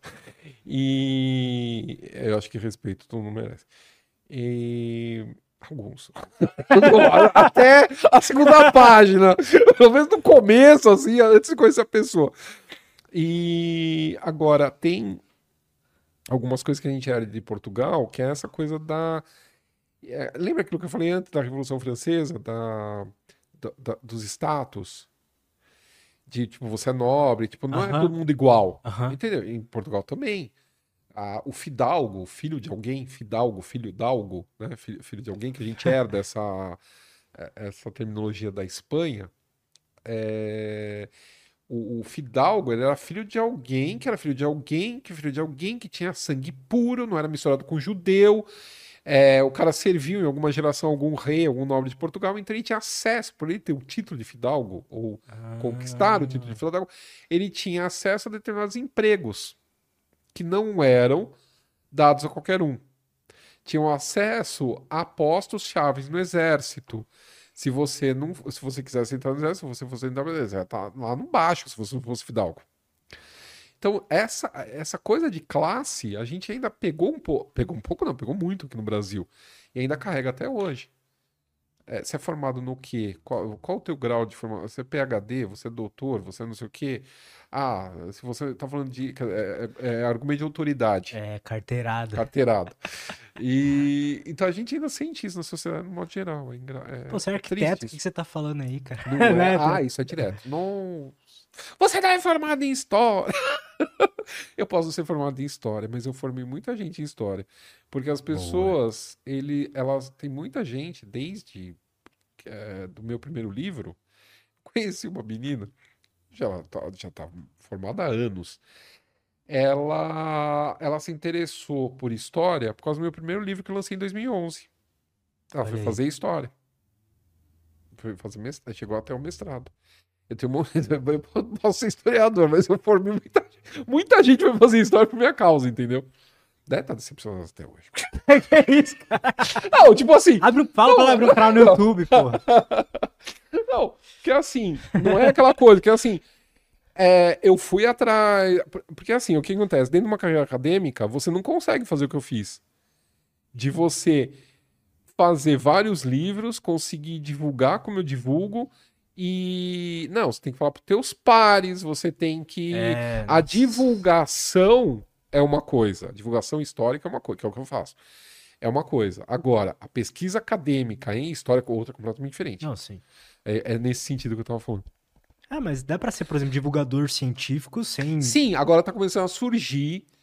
Imagina se tivesse É- feito jornalismo pra ter que fazer isso aqui. Não, é que nem quando. quando Nossa. Eu achei engraçado quando. Te- Teve uma organização de historiadores aqui de São- do, do Brasil que, quando foi instituído que só podia ter título de historiador quem é formado em história, que me chamou para eu gravar um vídeo para explicar como que eu chegava nas pessoas, no público. que eles não conseguiam. Tipo, não é o título que vai fazer diferença. Se você não souber, e o que, que me deu essa vivência? O YouTube. Porque como eu criei o canal para divulgar o meu livro, Quantos anos tá fazendo hoje? Aniversário. hoje né? é sete anos. Sete anos. Como eu, eu, eu criei o canal para divulgar o que eu tava, meus livros inicialmente, depois a- aí eu comecei a, aí eu tava fazendo um outro livro, falei, pô, isso aqui dá um vídeo, e também eu já dava spoiler, até criava expectativa daquele livro que eu tava escrevendo, quando fosse lançado, né? Total. E aí o que que aconteceu? Eu tive que, eu tive que abaixar muito a minha bola. Porque eu tive a sensibilidade de entender que um monte de gente não teve as oportunidades que eu tive na minha vida. Assim, apesar de não ser de classe alta, eu, por uma herança, eu acabei estudando em bons colégios. E só isso já me deu acesso a informações que o pessoal que eu tava falando no YouTube eu descobri que não tinha. Tipo assim, é uma coisa que pra mim era normal e eu comentei en passant, eu falei, "Ah, mas se estiver na escola tal, eu não vou ficar explicando. Não, eu precisei. Depois eu vi os comentários e aí, Exato. aí foi o choque de realidade. Quando você lê os comentários, aí, aí- tem gente que não gosta, que faz, né, se acha superior. Né? Eu estou dando meu material e que se dane, eu- é isso que eu sei, é dessa forma que eu sei passar e tal. Se você tiver um pouco de humildade e ler, você fica chocado. Porque às vezes a pessoa não sabe, ela não teve, ela não conhece aquilo, ou aquilo não faz parte da vida dela, não tem obrigação de saber. E aí você vai, aí eu fui apurando. Hoje eu sei, às vezes, é que nem a minha mulher trabalha comigo. Ela prepara muito do, da pesquisa. Quando eu pego o texto dela, eu começo, a, não, tal pessoa, e eu sei as pessoas, porque daí, como eu lanço o livro, eu conheço as pessoas que fazem parte do canal há sete anos. Que massa. Então cara. eu, eu- eu sei como elas pensam, eu sei, então eu tenho uma, uma amostra, é pequeno, né? Mas eu tenho uma certa amostra do que eu sei que vai causar ruído na comunicação. Então eu, eu, li, eu limo, eu tiro, eu mexo, até ficar de um jeito que eu sei que. Ah, agora tá bom. Dá pra, vai dar. pra- se a pessoa não conhece nada, vai, vai conseguir. Mas é. É, o- é- é conhecer o público. né? Sensacional, Não, cara. não é essa coisa de sair vomitando o assunto e. E, e não é como se não existisse espaço pra todos, né? Tipo, a- é, exemplo, Não. tem que ter o cara que é o que faz a curadoria das informações e escreve um livro, e tem que ter o cara que vai lá, sei lá, buscar realmente fazer um paper em cima daquilo e tudo mais. Sim. São, porra, quem vai demandar cada um dos conteúdos são pessoas diferentes. E tem que ter o cara que faz vídeo no YouTube ainda. Ah, é, mas só que no meio disso tudo tem aquele cara que tem inveja. Pô, mas eu, eu fiquei sequelado. Eu tive que fazer análise depois que eu consegui meu doutorado e vem esse filho do cão e tem esse público. Você que é. Como que. Não, co- sei lá, como que a, a influência do. Tipo, cara, sei lá, tô zoando. Como que a influência do tipo de batata plantada na Europa causou a Revolução Francesa. O cara viveu isso cinco anos para conseguir o título dele. Ele, quando ele sai do doutorado, ele acha que isso daí é a coisa mais importante da face da Terra. Entendeu? E, só que o negócio não é assim. Parabéns, você tem o título, parabéns, você está sendo reconhecido no teu meio. Mas divulgação é outra coisa, é outra. É, outra, é outro jogo. Se eu usar esses cinco anos no teu, eu vou usar em duas palavras, duas páginas, uma página e meia, talvez meia página, talvez duas linhas. Porque eu posso matar meu leitor também de tédio. Porque ele não vai ser esse leitor aqui, que nem esse livro da independência. Eu Nossa. fiz pensando nos professores. Porque tem muita coisa, tipo, eu falo das mulheres na Inconfidência Mineira. Sabe umas coisas assim? Eu, eu fui uhum. pegando uma, umas coisas que ninguém fala. Então, assim, é, e ah, é que um, legal, é cara, um, sumário. É uma. Bem separadinho. É. E é uma, é uma pegada mais para professor em sala de aula ter uma forma de ajudar o aluno, entendeu? Maneiro, cara. Maneiro demais. E. E ainda tem os vídeos para dar um apoio ainda, né? Sim, e tem os vídeos. E tem muito professor que usa meus vídeos. Em sala Legal, de aula. cara. Porra, muito foda. Tem, tem uma menina que outro dia ela, ela postou uma coisa e fiquei assim, inchado, assim. Ela falou: ah, eu, eu, eu, eu, eu nem estudei história. Eu assisto teu canal há tanto tempo que eu, eu gabaritei 45 de 47 perguntas do Enem. Eu falei, pô. Cara, sensacional, sensacional. E eu nem faço. Cara, nossa, é muito bem feito, cara. Tem um monte de imagem um, e um papel muito bom. É, eu, foda, muito, é, eu penso até na imagem. Porra, muito. Tem foto, não, coisa aí que foi o que bate foto. Esse quadro aqui foi o que bate foto. Que legal, cara. Nossa. tem uma mesa. É muito ah, bem aqui, feito. Ó, tá vendo? É, esse retrato aqui que eu falei da Maria Quitéria, que é o que a gente conhece porque saiu no livro da inglesa. Hum, Senão a gente não saberia qual, é a, qual é a cara da Maria Quitéria. Esse aqui. Pô, sensacional, perfeito. Cara, muito obrigado. Adorei Imagina. o papo. Nossa, adorei demais, cara. Fica aí um, um convite para um segundo round aí da gente. A gente é quase vizinho, tem problema. É, a gente fazer, sei lá, outros temas aí históricos, assim, super legal. Você foi o primeiro, eu sempre quis trazer, já faz muito tempo que eu quero trazer algum conteúdo de história aqui, e você foi o primeiro. Muito foda. Legal. É. Obrigado. Voltar, vou voltar mais vezes. Volte. pra galera te acompanhar, cara, melhor forma é no YouTube? E é com teus é, vídeos? Então, eu tenho YouTube, Face, Instagram. O meu Twitter é uma desgraça. Eu não consigo emplacar aquilo de nenhum. tento, mas não vai. Então, assim, no YouTube tem os vídeos. No Instagram, que é, é o que eu mais alimento, e aí casa ah, com o é? Facebook é, o, o, Instagram tem um post por dia. Às vezes Nossa. eu coloco alguma curiosidade do que aconteceu naquele dia durante a na história, ou alguma coisa curta, um vídeozinho curto, alguma coisa. E aí também entra no, no Facebook. Então, as minhas principais mídias hoje é o YouTube, principalmente. E que é toda quarta-feira, oito e meia da noite, entra na, um vídeo novo. E agora também tá em todos os podcasts aí da coisa. E, e, e, o, e o, o, Instagram, é só procurar por Paulo, é, Paulo Rezuti, R-E-Z-Z-U-T-T-I. Aí acha bola, facilzinho. Pessoal, sigam o Paulo lá, todos os links estão aí na descrição. Mais uma vez, obrigado. Obrigado a todo mundo que acompanhou a gente até aqui. Segue eu também lá no Instagram, arroba Lutz Lobo, L-U-T-Z Lobo. E é isso, até a próxima. Tchau, tchau.